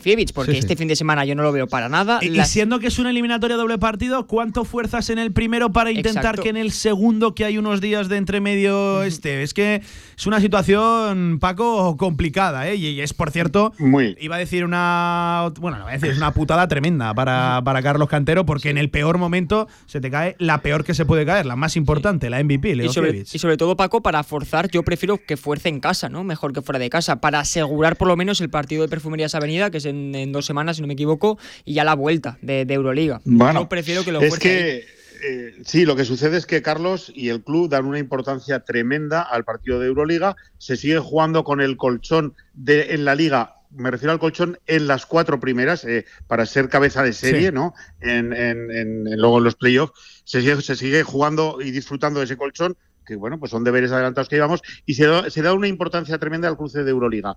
Y dentro de la importancia tremenda al cruce de Euroliga, Carlos le da una importancia tremenda, y me repito, al primer partido. Porque, y bueno, ha, dicho esta mañana algo así, caso eh, de ir a jugar a Turquía asusta un poco en cuanto a, a- surge por ahí la palabra encerrona, ¿no? Y lo que dice es que le teme más a una, a una, a una encerrona en el hipotético tercer partido, en el desempate, que, eh, que en este primero. Entonces, este primero lo ve como la oportunidad de dar el susto con la opción luego de rematar en Zaragoza. Pero es que, eh, vamos a ver, aquí estamos hablando del el Turmalet, no, el Turmalet del Anclirú y, y la subida a los lagos de Covadonga, todo empalmado, ¿no? Muy bien, Porque las fíjate, referencias ciclistas de Paco Cotaina, Hombre, ¿eh? ¿qué te Madre mía, pues, ¿eh? Tú no eres de siesta, ¿eh? Con la vuelta y el tour. Llevo- no, no, he disfrutado mucho con el ciclismo también, como espectador. ¿eh? Muy bien. Bueno, es que fíjate, en los, en los próximos 11 días, quiero recordar a, a todos, a nuestros oyentes, el, eh, fíjate qué qué terror, ¿no? Qué infierno. Estamos hablando de Gerona Euroliga, Perfumerías Avenida Euroliga, Sí. en 11 días.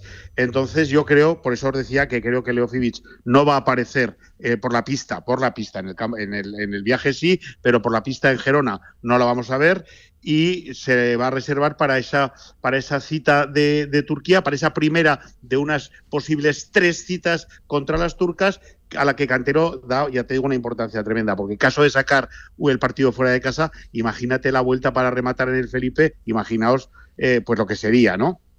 Por Así cierto, que, algún oyente, algún, que oyente igual se puede estar preguntando ¿y por qué viaja entonces a Girona y se puede ahorrar ese viaje y luego estar en mejores Porque se van desde allí. Claro, porque se van desde allí, efectivamente, en Palma ya, Casa de Mon, que no regresará a Zaragoza tras lo del domingo. Entiendo que aprovechando, ¿no? Vuelos desde vuelos desde Barcelona y evitándose pues Sí. un, un- un ida-vuelta que no tendría mucho sentido Barcelona, No. Zaragoza, Zaragoza, Barcelona. Así que me parece, pues oye, eh, una buena idea y, y razonable que, que el club cambie un poco lo que es su logística habitual para intentar, pues eso, evitar una buena kilometrada a, a, las suyas de cara a lo del miércoles, que oye, de lo de mañana, como siempre digo, hablaremos mañana, pero telita lo de la semana que viene es un partido histórico. Por centrarnos en lo del domingo, por cierto, 6 y 10 de la tarde en Fontallao, eh, conviene repetir un poco el horario, que es un poco extraño esos 10 minutos, no sé si de cortesía o no, pero es la verdad que curioso el, el, horario, al igual que repito mucho lo de que el Real Zaragoza juega a las 8 y media y no a las 9, como nos tienen acostumbrados, le hemos ganado media hora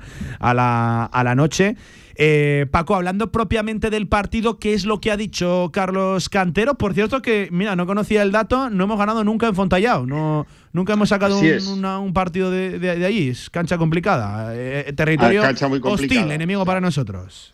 Sí, hombre, estamos hablando de un equipo que en la época del básquet femenino reciente está, está eh, bueno, pues en el top de la Liga Española, ¿no? En el top 3, hasta que hemos aparecido nosotros para enredar y estorbar un poco allí y molestar pero estamos hablando de un equipo con una tradición y unos últimos años bárbaros, brutales, un equipo que, que ha cambiado radicalmente o, casi radicalmente con el que mm, tuvimos en la primera vuelta. Carlos ha dicho que no espera, vamos, que no se parecen nada y es verdad, con, con cambio de entrenador, con cambio de jugadoras y una pista súper difícil, súper difícil. E-, ese Girona, Paco, fue el que acudió aquí con siete jugadoras y, un, drama en la plantilla tremendo, ¿no? Que no tenían casi jugadores disponibles. sí, sí, Así es, una plaga de lesiones, un momento, bueno, pues fatal para el equipo eh, catalán. Y bueno, pues claro, este equipo el, domingo es, es, otro, es completamente distinto. ¿eh? Además, también ha habido cambio de coach, como, como te digo.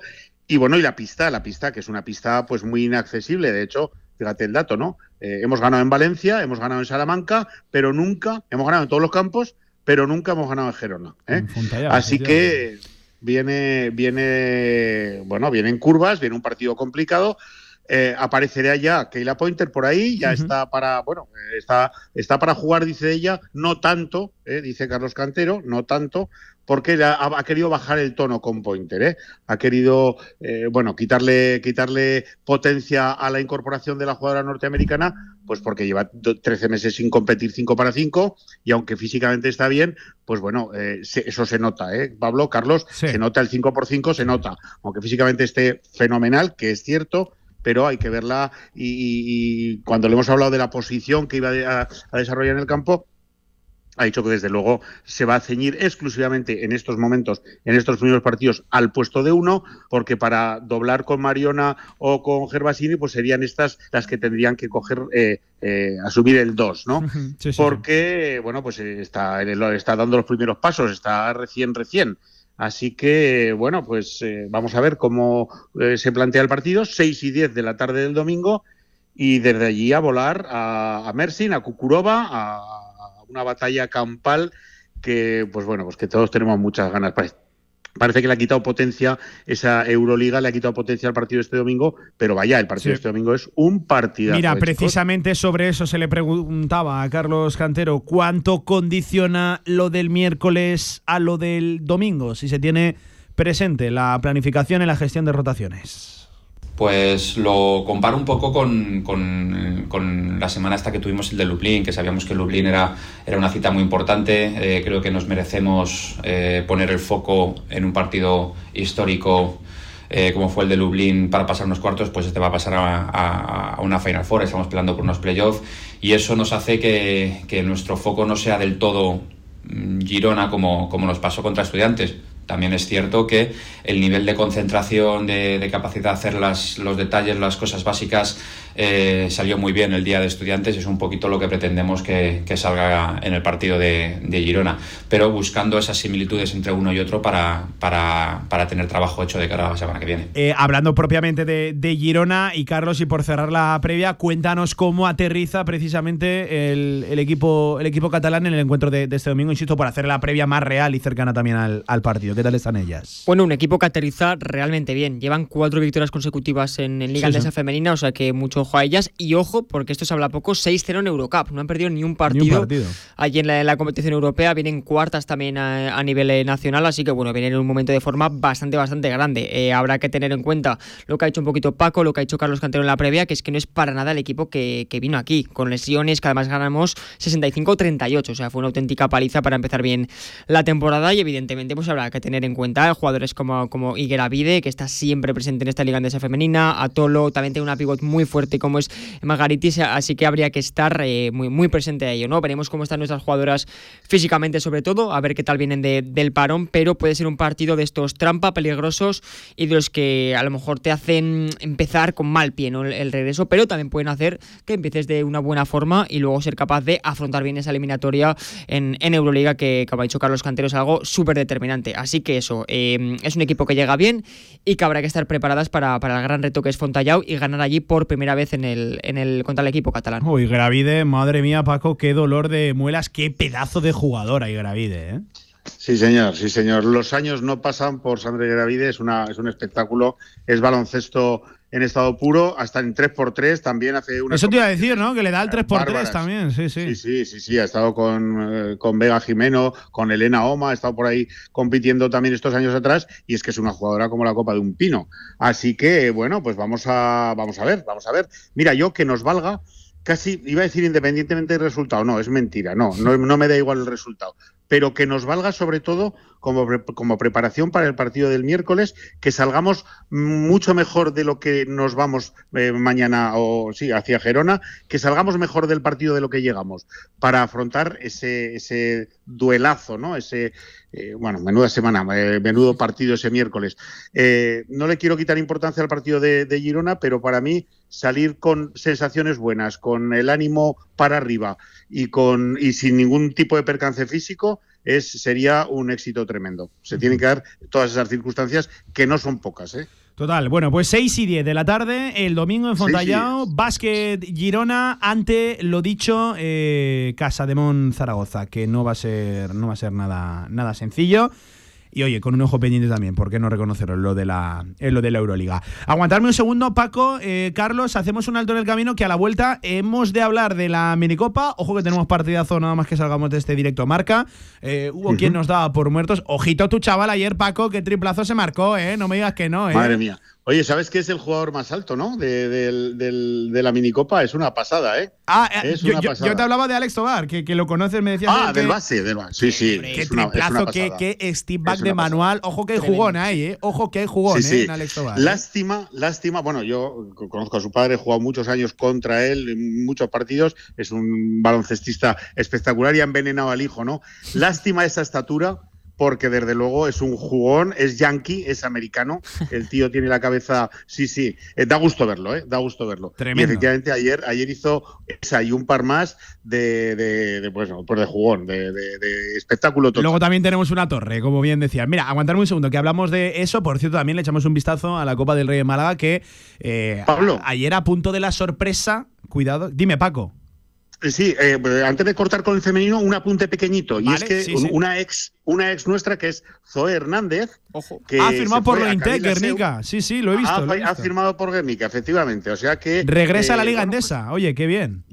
no, estaba, estaba en Cadillaceu, ¿eh? Se ah, estaba en Cadillaceu, es verdad, es verdad, que además lo hablamos con su padre hace poco. De aquí se fue a Pamplona, eso es, se fue a Pamplona a, la, Liga Challenge, a segunda, para entendernos, y este año había firmado por la SEU y acaba de trasladarse a, Guernica. Así que bueno, pues. Es verdad, es verdad. estamos pendientes de ella y su padre hace poco estuvimos hablando con él, efectivamente. Efectivamente. Oye, pues enhorabuena, ¿eh? que es un paso importante. ¿eh? Lo intenta claro buena cuna de, baloncesto y oye, que tenga continuidad. Parece que va a coger un rol, un rol más importante, sí. Puede efectivamente. Que Venga, un alto en el camino y a la vuelta más baloncesto en Radio Marca. Come como en casa en Dalai Valdespartera. Menú del día de martes a viernes con tres primeros, tres segundos y postre o café a elegir por solo 14,80 euros. Comida casera y de calidad en Dalai Valdespartera. Información y reservas en dalaivaldespartera.com. Ah, y los jueves, cocido por encargo. ¿Quieres enamorarte? En Aragón Car te ayudamos. Este mes llévate el SEAT que deseas con ofertas exclusivas y entrega inmediata. Además puedes llevarte la pintura metalizada gratis. SEAT Aragón Car, Avenida Alcalde Caballero 58, Polígono Cogullada, Zaragoza. Este viernes el Real Zaragoza debe recuperar la ilusión con una victoria frente al Cartagena. Este viernes, en marcador, desde las 8 y cuarto de la tarde, Real Zaragoza Cartagena. Escúchanos en la FM en el 87.6 y desde cualquier lugar del mundo en nuestra emisión online. Los partidos del Real Zaragoza en Radio Marca. Sintoniza tu pasión. y volar y sentir que ya no queda veneno. La Ternasca, en calle Estebanes 9, en el corazón del tubo, te ofrece la información del baloncesto aragonés. Dos de la tarde, 35 minutos. Se nota que es viernes, se nota que es viernes, que se va acercando ya el fin de semana. Oye, muy pendientes, Carlos, eh, bien lejos de Zaragoza, en un sitio donde, joder, ojalá estar de verdad. Pues en sí. Málaga, ¿verdad, Paco? Que ¿qué vas a decir tú de Málaga? Ya firmábamos estar en Málaga ahora mismo. Por Ya el baloncesto y por lo que es Málaga, ¿eh? Uso tu frase, ni tan mal, ni tan mal. Por, por el baloncesto, por supuesto, pero que, que si no hubiera baloncesto también hubiera gustos en, en Málaga. Eh, decía Desde Carlos luego. que nos marchamos a Málaga porque hay que estar muy pendientes hoy de Casa de Mon en la que ayer venció. Gran partido de, de los nuestros, efectivamente, a, a Gerona. Y se la juegan hoy contra Valencia Basket. Creo que es a las 4 empieza, ¿no? O sea, nada más salir del directo a marca. Empie- Empieza a las 4, duelo clave, como has comentado, contra Valencia. Por cierto, un Valencia que ayer perdió contra el Barça, como ya comentamos que también nosotros perdimos contra el Barça, además de paliza. ¿Cómo, ¿Cómo quedaron ellos? 58 a 8, se dejó de contar, cerraron acta, o sea que el Barça está en modo ¿Qué es peor? apisonadora total. ¿80-28 que creo que fue lo nuestro o 58-8? Lo mismo te da. Madre mía, Yo creo que, que lo mismo te da. Es tremendo. es- Entonces, es una cosa- eh, lo dicho, si hoy ganan, eh, pasan a la, a la siguiente fase, que es ya la semifinal de esta minicopa. Y claro, hay que decir que Valencia fue capaz de aplastar a Girona. Pero nosotros no fuimos capaces de aplastar a Girona. Entonces vamos a ver a qué nivel llega Valencia, pero lo que comentamos ayer, ya es un auténtico mérito estar por aquí y por lo menos tener opciones de pasar a una semifinal. Así Sí, que sí, sí. eh, mucho honor para estos chicos y oye, si cuela, cuela y a ver si consiguen eh, hacer eh, una gran actuación contra Valencia. Hay que contar, Paco, que son chavales en edad infantil. Son infantiles. En edad infantil. Y que 13 ten- añitos. Y como, efectivamente, y como decías, tenemos a la torre de la competición, a Sadio Ndiaye, que, ojo, con 13 años, a mí esto me parece tremendo, sinceramente, mide 2'10, Paco, 2'10. Sí, fíjate, ¿no? Como pega el estirón, que decimos los abuelos, ¿no? Los, los viejos, como pega el estirón, fíjate tú. Bueno, tremendo, 2'10 con 13 años es una barbaridad. Eh, se está formando, se está haciendo como cualquier crío de 13 años, pero desde luego el horizonte, bueno, ahí, ahí lo está viendo toda España, lo está viendo, te diría que toda Europa. Hay ojeadores en esa minicopa para aburrir, Por ¿vale? y, y están muy pendientes de, de este tipo de jugadores y para eh, de el nuestro no es ninguna excepción, ni mucho menos. 2-10 con 13 años y ya va teniendo, en fin, eh, ya va teniendo maneras, ya va teniendo formas. Pues, pues, pues, pues, fíjate tú lo que puede salir de allí, ¿no? Sí, sí, sí. Así que, bueno, vamos a ver. Gerona, cero victorias. Barcelona, dos victorias. Valencia y nosotros con una cada uno. El partido que hay luego a las cuatro decide quién pasa y quién se queda. Nos la Así de jugamos claro. directamente. Porque, Además, Carlos, Carlos, Gerona no le gana a Barcelona, ¿no? No, no, no, no, Girona no, no. No, de hecho, Vale, eh, vale. me imagino que estarán jugando ahora, eh, pero, pero no, yo diría que no. Mira, ahora está ganando el Barça 36-14, ahora mismo. Ah, bueno, Bueno, está pero más aún- apretado de lo que parece. aún me parece poco. Fíjate, Aún me parece el Barça va, va en segunda, ¿eh? No os creáis, No, que ahora no, mismo ya, va, va súper tranquila. Es una cosa, una cosa tran, tremenda. Eh, oye, Paco, lo del 2-10 de Ndiaye contrasta con el, mira, leo por aquí 1.63 de Alex Tobar Ereña, Sí, que, escúchame, eh, americano total, veo por aquí eh, que lleva eh, doble cero. Que se tira los triples, además con un arte tremendo, con un step back. Bueno, Sí, el triplazo que marca ayer ha dado la vuelta a España. eh. El, el, el chaval jugón, jugón de verdad.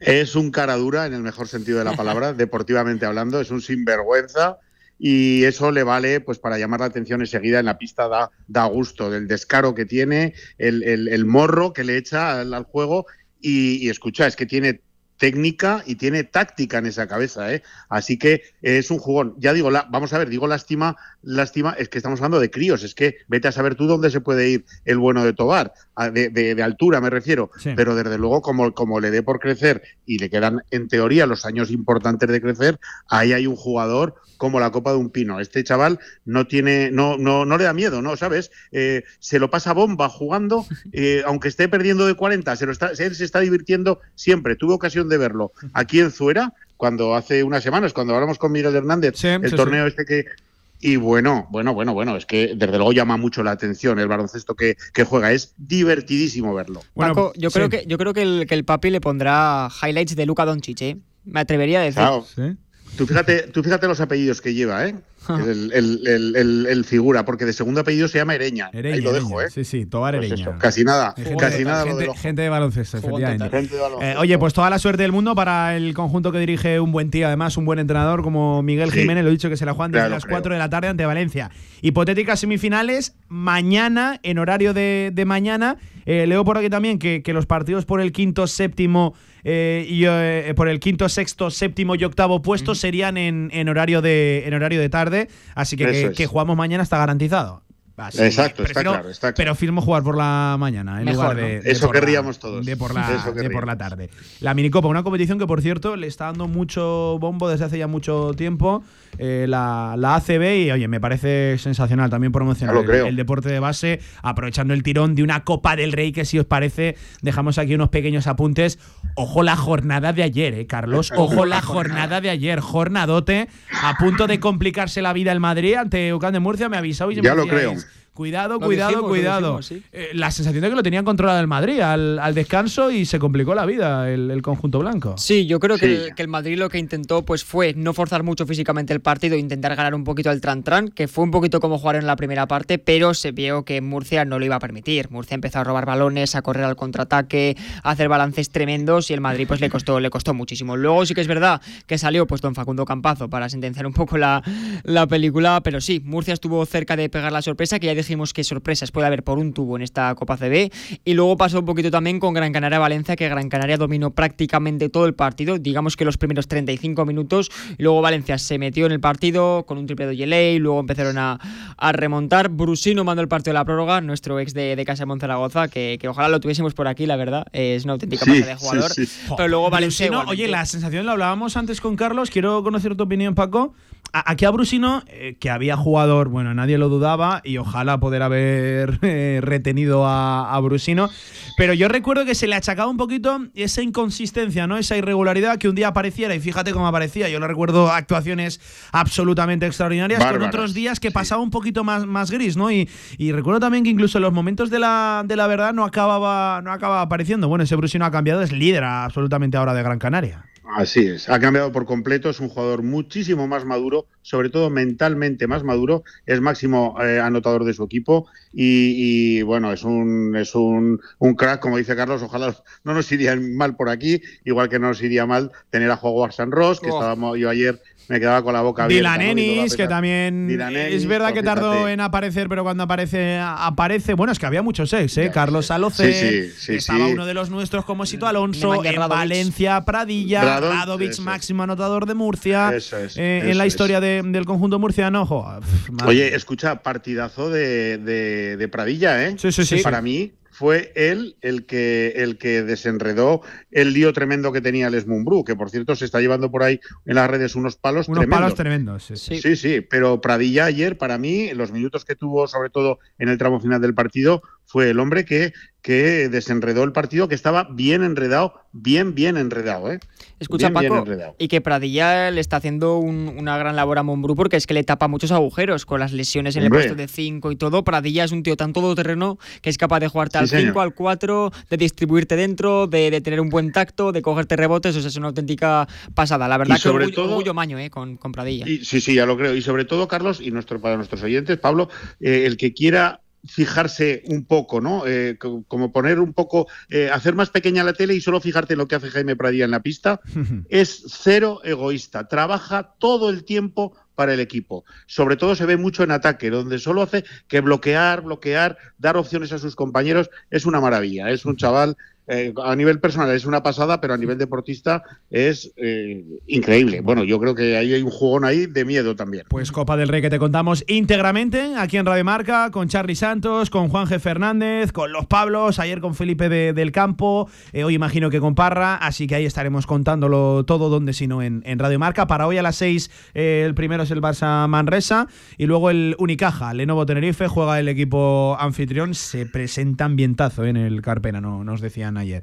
Así Ya que, oye, seguiremos la Copa, por cierto, la semana que viene muy de baloncesto, con lo de la Euroliga, eh, que viene la selección española, que a los Pradilla y compañía, el jueves los tenemos en el Felipe compitiendo ante Letonia, que apunta, nos decían, a ver ambientazo en el, en el pabellón zaragozano. Así que la semana que El viene... miércoles. eh, ¿El miércoles o el jueves? Jueves, El jueves, jueves, 22. Ah, jueves jueves, el 22. jueves, perfecto. Eh, Ah, perfecto. 22, eso es. Miércoles las chicas, jueves los chicos. Los Eh, chicos. Paco, Oye, yo, yo ni Pablo, tan mal, ¿eh? te voy a dejar tirado, te voy a dejar tirado esta semana, ¿eh? Te voy a abandonar mm, por completo, Me pero dejas me en voy buenas manos aquí con Carlos. ¿eh? Porque me, voy muy tranquilo porque te quedas súper bien acompañado con ese pedazo de monstruo que tienes ahí al lado.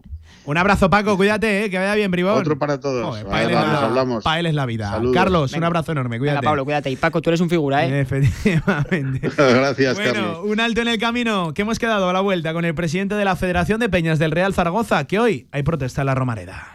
La Ternasca, en calle Estebanes 9, en el corazón del tubo, te ha ofrecido la información del baloncesto aragonés. ¿Tienes un proyecto para tu empresa o negocio? Movicontrol, ingeniería mecatrónica para proyectos completos de automatización industrial, asesoramiento técnico, diseño industrial, Movicontrol, máquinas especiales, líneas de producción, robótica industrial y visión artificial. Más información en movicontrol.es. Bodegas Malgor, el vino que está en boca de todos.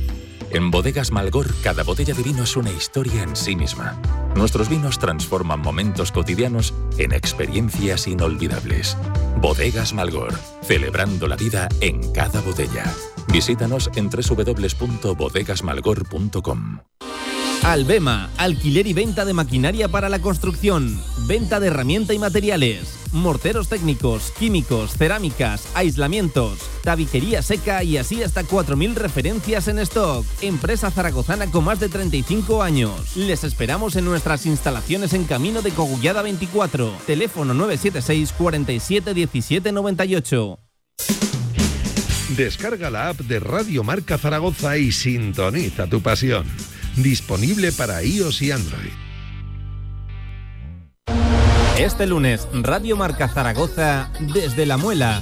Directo Marca y su tertulia a la tribu desde la localidad zaragozana, de 1 a 3 de la tarde, con entrevistas a autoridades, deportistas y gestores. Y por la tarde, desde el mismo escenario, Cantera Aragonesa, con el Club Baloncesto La Muela y su espectacular labor en la localidad. Colabora Federación Aragonesa de Baloncesto. Radio Marca Zaragoza. Sintoniza tu pasión. 13 minutos nos quedan para alcanzar las 3 de la tarde, lo decíamos en portada, hoy va a ser día de protesta, de reivindicación en la Romareda, porque ayer las peñas del Real Zaragoza dijeron basta y lanzaron un comunicado, yo diría, a partes iguales, preciso y contundente, donde dicen no al fútbol los lunes y los viernes y cierran con una frase que da que pensar, el fútbol es de la afición y sin ella, en las gradas, este deporte, todo el espectáculo y su pasión, morirán. Una frase también que rescato, la masa social blanquilla no tiene por qué pagar la incapacidad de la liga para poner en valor la segunda división española y la obstinación televisiva por emitir partidos todos los días de la semana. Esta última especialmente acertada. Voy a saludar precisamente al presidente de la Federación de Peñas del Real Zaragoza, que es el que firma este comunicado. Él es Pablo Palomar. Hola Pablo, ¿qué tal? ¿Cómo estás? Tocayo, buenas tardes. Hola, buenas tardes. Eh, bueno, pues contundente el comunicado que lanzabais. Hoy protesta pitada desde el minuto 12 en la Romareda, Pablo.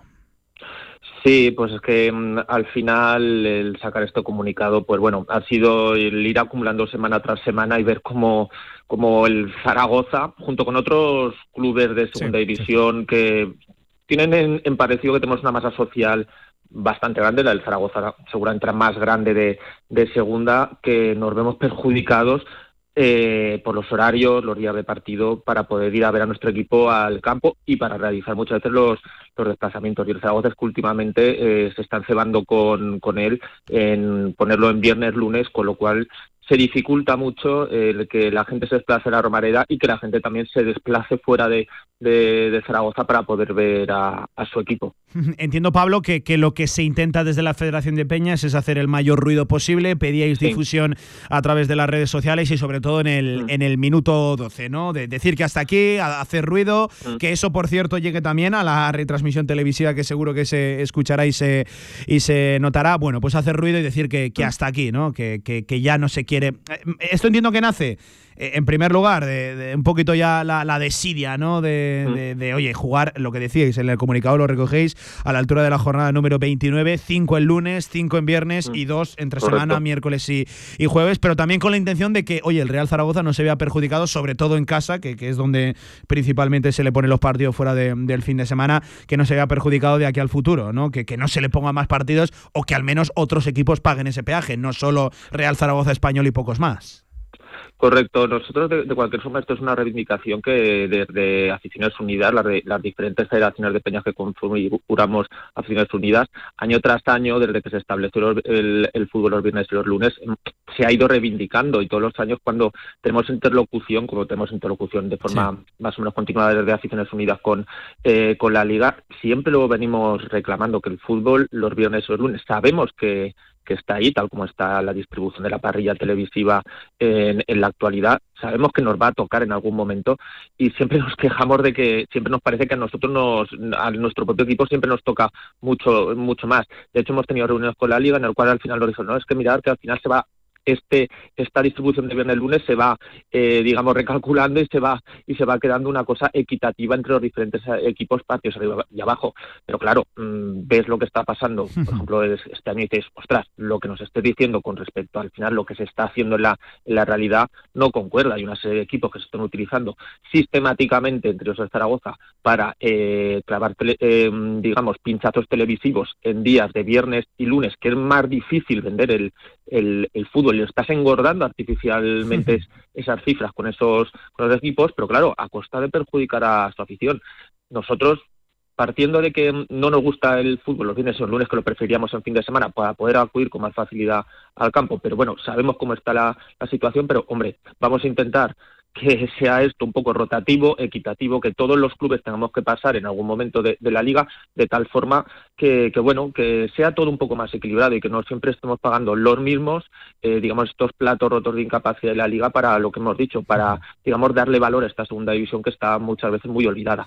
Totalmente. Oye, no sé si esto lo habéis trasladado al club, si ha habido alguna eh, interlocución al respecto. Ayer, por ejemplo, se le preguntaba a Julio Velázquez al míster en la previa, claro, ¿qué va a decir? no El, entrenador se empatizaba, se solidarizaba con la afición zaragocista, decía que entendía la, protesta, que ellos quieren sentir el mayor apoyo y arropo posible, pero, pero no, no sé si ha habido alguna interlocución con el club, si esto se secunda, si se os anima, ¿qué, qué, qué puedes decir al respecto? Sí, mira, nosotros hace poco, nosotros tenemos más o menos reuniones regulares con el club por, por temas organizativos, actos que tenemos que eh, con el club y, la, y las peñas, y hace poco salió esto a, colación, hace poco más de 10 días, y le preguntamos al club, oye, que es que, jolín, que nos están tocando un montonazo de partidos viernes, lunes. Eh, habéis trasladado esto a la liga, es que ya esto, mm, digo, es que no cuadra por, por ningún sitio la cantidad de partidos que nos están poniendo fuera de fin de semana. Desde la persona con la que estuvimos hablando del club nos dijo que sí, que era una preocupación que tenían desde dentro del club. Obviamente, cuando los partidos son que nos caen fuera, que son en, eh, que, hay perdón, que nos caen en la Romareda, que son viernes, lunes, obviamente es un perjuicio para el abonado del club y el, el club en ese sentido sí que está sensibilizado. Nos dijeron que, que sí que le habían transmitido a la liga, pues esos inquietud de la cantidad de partidos que le estaban cayendo a en, en, viernes, lunes, y obviamente ellos tienen, me imagino, una posición institucional con respecto a, la liga que, bueno, ellos tendrán sus... sus claro, es que esto es algo que los clubes han firmado, ya han aceptado. Es que ellos al final, eh, claro, y, luego a mí me parece muy bien que se hagan a protestar y, y si uno es más perjudicado que otro, pues alcen la, la, voz, pero caramba, no, no lo firmes, ¿no? Antes de empezar el juego, antes de empezar la, la, temporada. Sí, sí. Sí, es así. A ver, aquí al final es, hay una realidad que, el que el que paga entre comillas manda. Lo que pasa es que al final lo que no gusta es también que te estén vendiendo que se hacen las cosas por los aficionados, de cada el aficionado para mejorar la experiencia, digamos, del aficionado en el, fútbol y, después estar viendo que, jolín, eh, en muchas ocasiones lo que te intentan vender con respecto a la, a la realidad de, lo que está sucediendo va por caminos diferentes y es lo que nosotros eh, decimos, no le puedes estar también pidiendo a los clubes eh, muchas veces, que es una, es una cosa muy curiosa, que tiene que estar llena la tribuna o que lleguen a un mínimo de gente en la tribuna donde está el tiro de, cámara para que dé un aspecto de más lleno. La, U televisiva, sí, sí. Exacto. Y, y, al mismo tiempo es, no estés fomentando que la gente vaya vaya a, la- a los partidos en, en vivo como puede ser con estos horarios. Y, por ejemplo, el otro día tuvimos un partido que hubiera sido eh, muy bonito a nivel televisivo, como fue el, el Zaragoza Sporting, con lo que sabemos también que los compañeros de Gijón, que se desplazan mucho, es una afición muy viajera, igual que nosotros, hubiera sido un espectáculo visual para segunda división y lo, y lo, y lo ponen un lunes con lo que supone a nivel de desplazamiento para el Gijón. Obviamente nosotros mm, hubo una asistencia bastante bastante interesante para ser un lunes. Sí, hubiera sí. habido mucha más, hubiera caído un horario bueno de fin de semana y desde Gijón, con todo lo que supone un desplazamiento masivo que son las horas de Gijón, a nivel económico también para la ciudad que van, pues hubiera sido un espectáculo yo creo que muy bo- muy bonito a nivel televisivo y hubiera puesto en valor la segunda división. Pero bueno, decidieron ponerlo el lunes, obviamente consiguieron una cuota de pantalla pues muy buena, eh, pero claro, pero también el espectáculo que se vio que se podía haber visto en la grada pues hubiera sido mucho mejor y se quedó deslucido por el horario que tenía. Totalmente. Pues Pablo Palomar, presidente de la Federación de Peñas del Real Zaragoza, gracias por la atención. Eh, veremos a ver qué respaldo tiene esto, que yo entiendo que, que la gente se va, se va a sumar, porque la gente Sí, lleva sí, esto es para todos, esto, esto, esto no es cosa de las peñas, esto es cosa para de, de todos los aficionados. Aquí la protesta, digamos, se ha hecho el comunicado formal por parte de las peñas, pero me refiero, esto es una cosa de que cualquier aficionado al, al fútbol, yo creo que lo que lo secunda porque es que es un es, es el día a día y al final, pues bueno, hay que intentar. No sé si al- si conseguiremos mucho o poco, pero por lo menos yo creo que poquito a poquito el otro día los compañeros de Valladolid también se, se hicieron notar y tuvieron una protesta. Creo que poquito a poco a ver si vamos convenciendo a la liga que hay ciertas cosas que tiene que cuidar un poquito más con respecto a los aficionados. Pablo, gracias por atendernos. Un fuerte abrazo. Nada, un abrazo y gracias a vosotros. Ahí estaba el presidente de la Federación de Peñas del Real Zaragoza. Lo dicho, que lanzaba ese comunicado no al fútbol los lunes y los viernes, eh, animando a una reivindicación y a una protesta en el minuto 12 con una sonora pitada en el partido de esta tarde-noche, que ya saben, te contamos en el marcador Zaragoza de Radio Marca. Rapidísimo alto en el camino. El último, venga que cerramos el directo Marca. Anagán, Seguros Generales y Agropecuarios. Visita nuestras nuevas instalaciones en Paseo Sagasta 32 y mejora el precio de tus seguros. Anagán siempre con el deporte aragonés. Más información en anagán.com. Pásate a la conducción 100% eléctrica de Mercedes-Benz con los subcompactos EQA y EQB. Descubre los 559 kilómetros de autonomía eléctrica del EQA o el amplio espacio con hasta 7 plazas del EQB. Consulta nuestras ofertas y descubre toda la gama en tu concesionario. Agreda Automóvil. Manuel Rodríguez Ayuso 110. Frente al campo Los Enlaces. En Radio Marca Zaragoza cada vez somos más. En la FM en el 87.6 y en nuestra emisión online para que nos escuches, estés donde estés. Gracias. Radio Marca Zaragoza. Sintoniza tu pasión. En Sabiñánigo, Hotel Villa Virginia, un impresionante edificio de piedra a 30 kilómetros de las pistas de esquí, 22 habitaciones con todas las instalaciones de un hotel de auténtica categoría. Hotel Villa Virginia, más información en internet, hotelvillavirginia.com. Venga, dos minutos y medio nos quedan para alcanzar las 3 de la tarde. Oye, recogemos todo lo importante que viene por delante en el fin de semana, pero antes de ir al futuro, a lo que está por ocurrir, a lo ocurrido en primer lugar, lástima la derrota que sufría ayer el Pamesa Club Voleibol Teruel en la Copa del Rey de voleibol en Leganés, y es que tenía el partido dominado ante Almería por dos sets a cero, acabó remontando Almería una dura derrota para los de Maxi Torcello que caían en esos cuartos de final de la Copa del Rey. Y estamos de enhorabuena porque uno de los nuestros, el aragonés nadador Luis Domínguez del Estadio Miralbueno, el Olivar, ha batido el récord de España de 200 metros libre en el Campeonato del Mundo de Natación en Doha, en Qatar. Un éxito que ha llegado de la mano de sus compañeros en el 4 por 200 libres, junto a César Castro, Sergio de Celis y Carlos Quijada. Enhorabuena a Luis Domínguez, firme, no, iba a decir promesa, sino presente de la natación en España. Y es nuestro, y es aragonés, es zaragozano, Luis Domínguez del Olivar. Venga, a lo que está por ocurrir este fin de semana, jornada número 24 de la Primera Federación. El Teruel se la juega ante el Lugo mañana en Campo Pinilla desde las 8 de la tarde. Y cuidado, para el domingo cierra la jornada Deportivo de La Coruña, Tarazona, 7 de la tarde. Visita Riazor, el conjunto de Molo, los turiasonenses, un partido histórico para ellos con el objetivo de, oye, rascar algo y seguir fuera de los puestos de descenso. Partido muy importante, como lo van a ser todos estos 15 últimos ya para el Teruel en su lucha por abandonar eh, el puesto de colista y los puestos de, de descenso que están ahí pues a, seis puntos de, distancia, el Teruel de, de, Raúl Jardiel.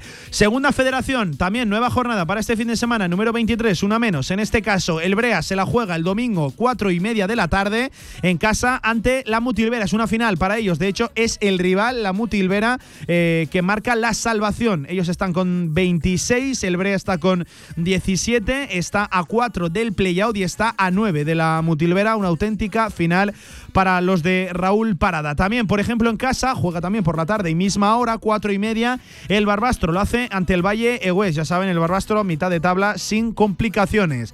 El Deportivo Aragón, eh, a las 6 de la tarde, también en domingo, se mide al Logroñés en esa pelea por el playoff, el Utebo misma hora, pero en casa ante el Izarra. Ya saben que el Deportivo Aragón asalta por primera vez en la temporada los puestos de playoff. Hasta aquí directo marca. Adiós.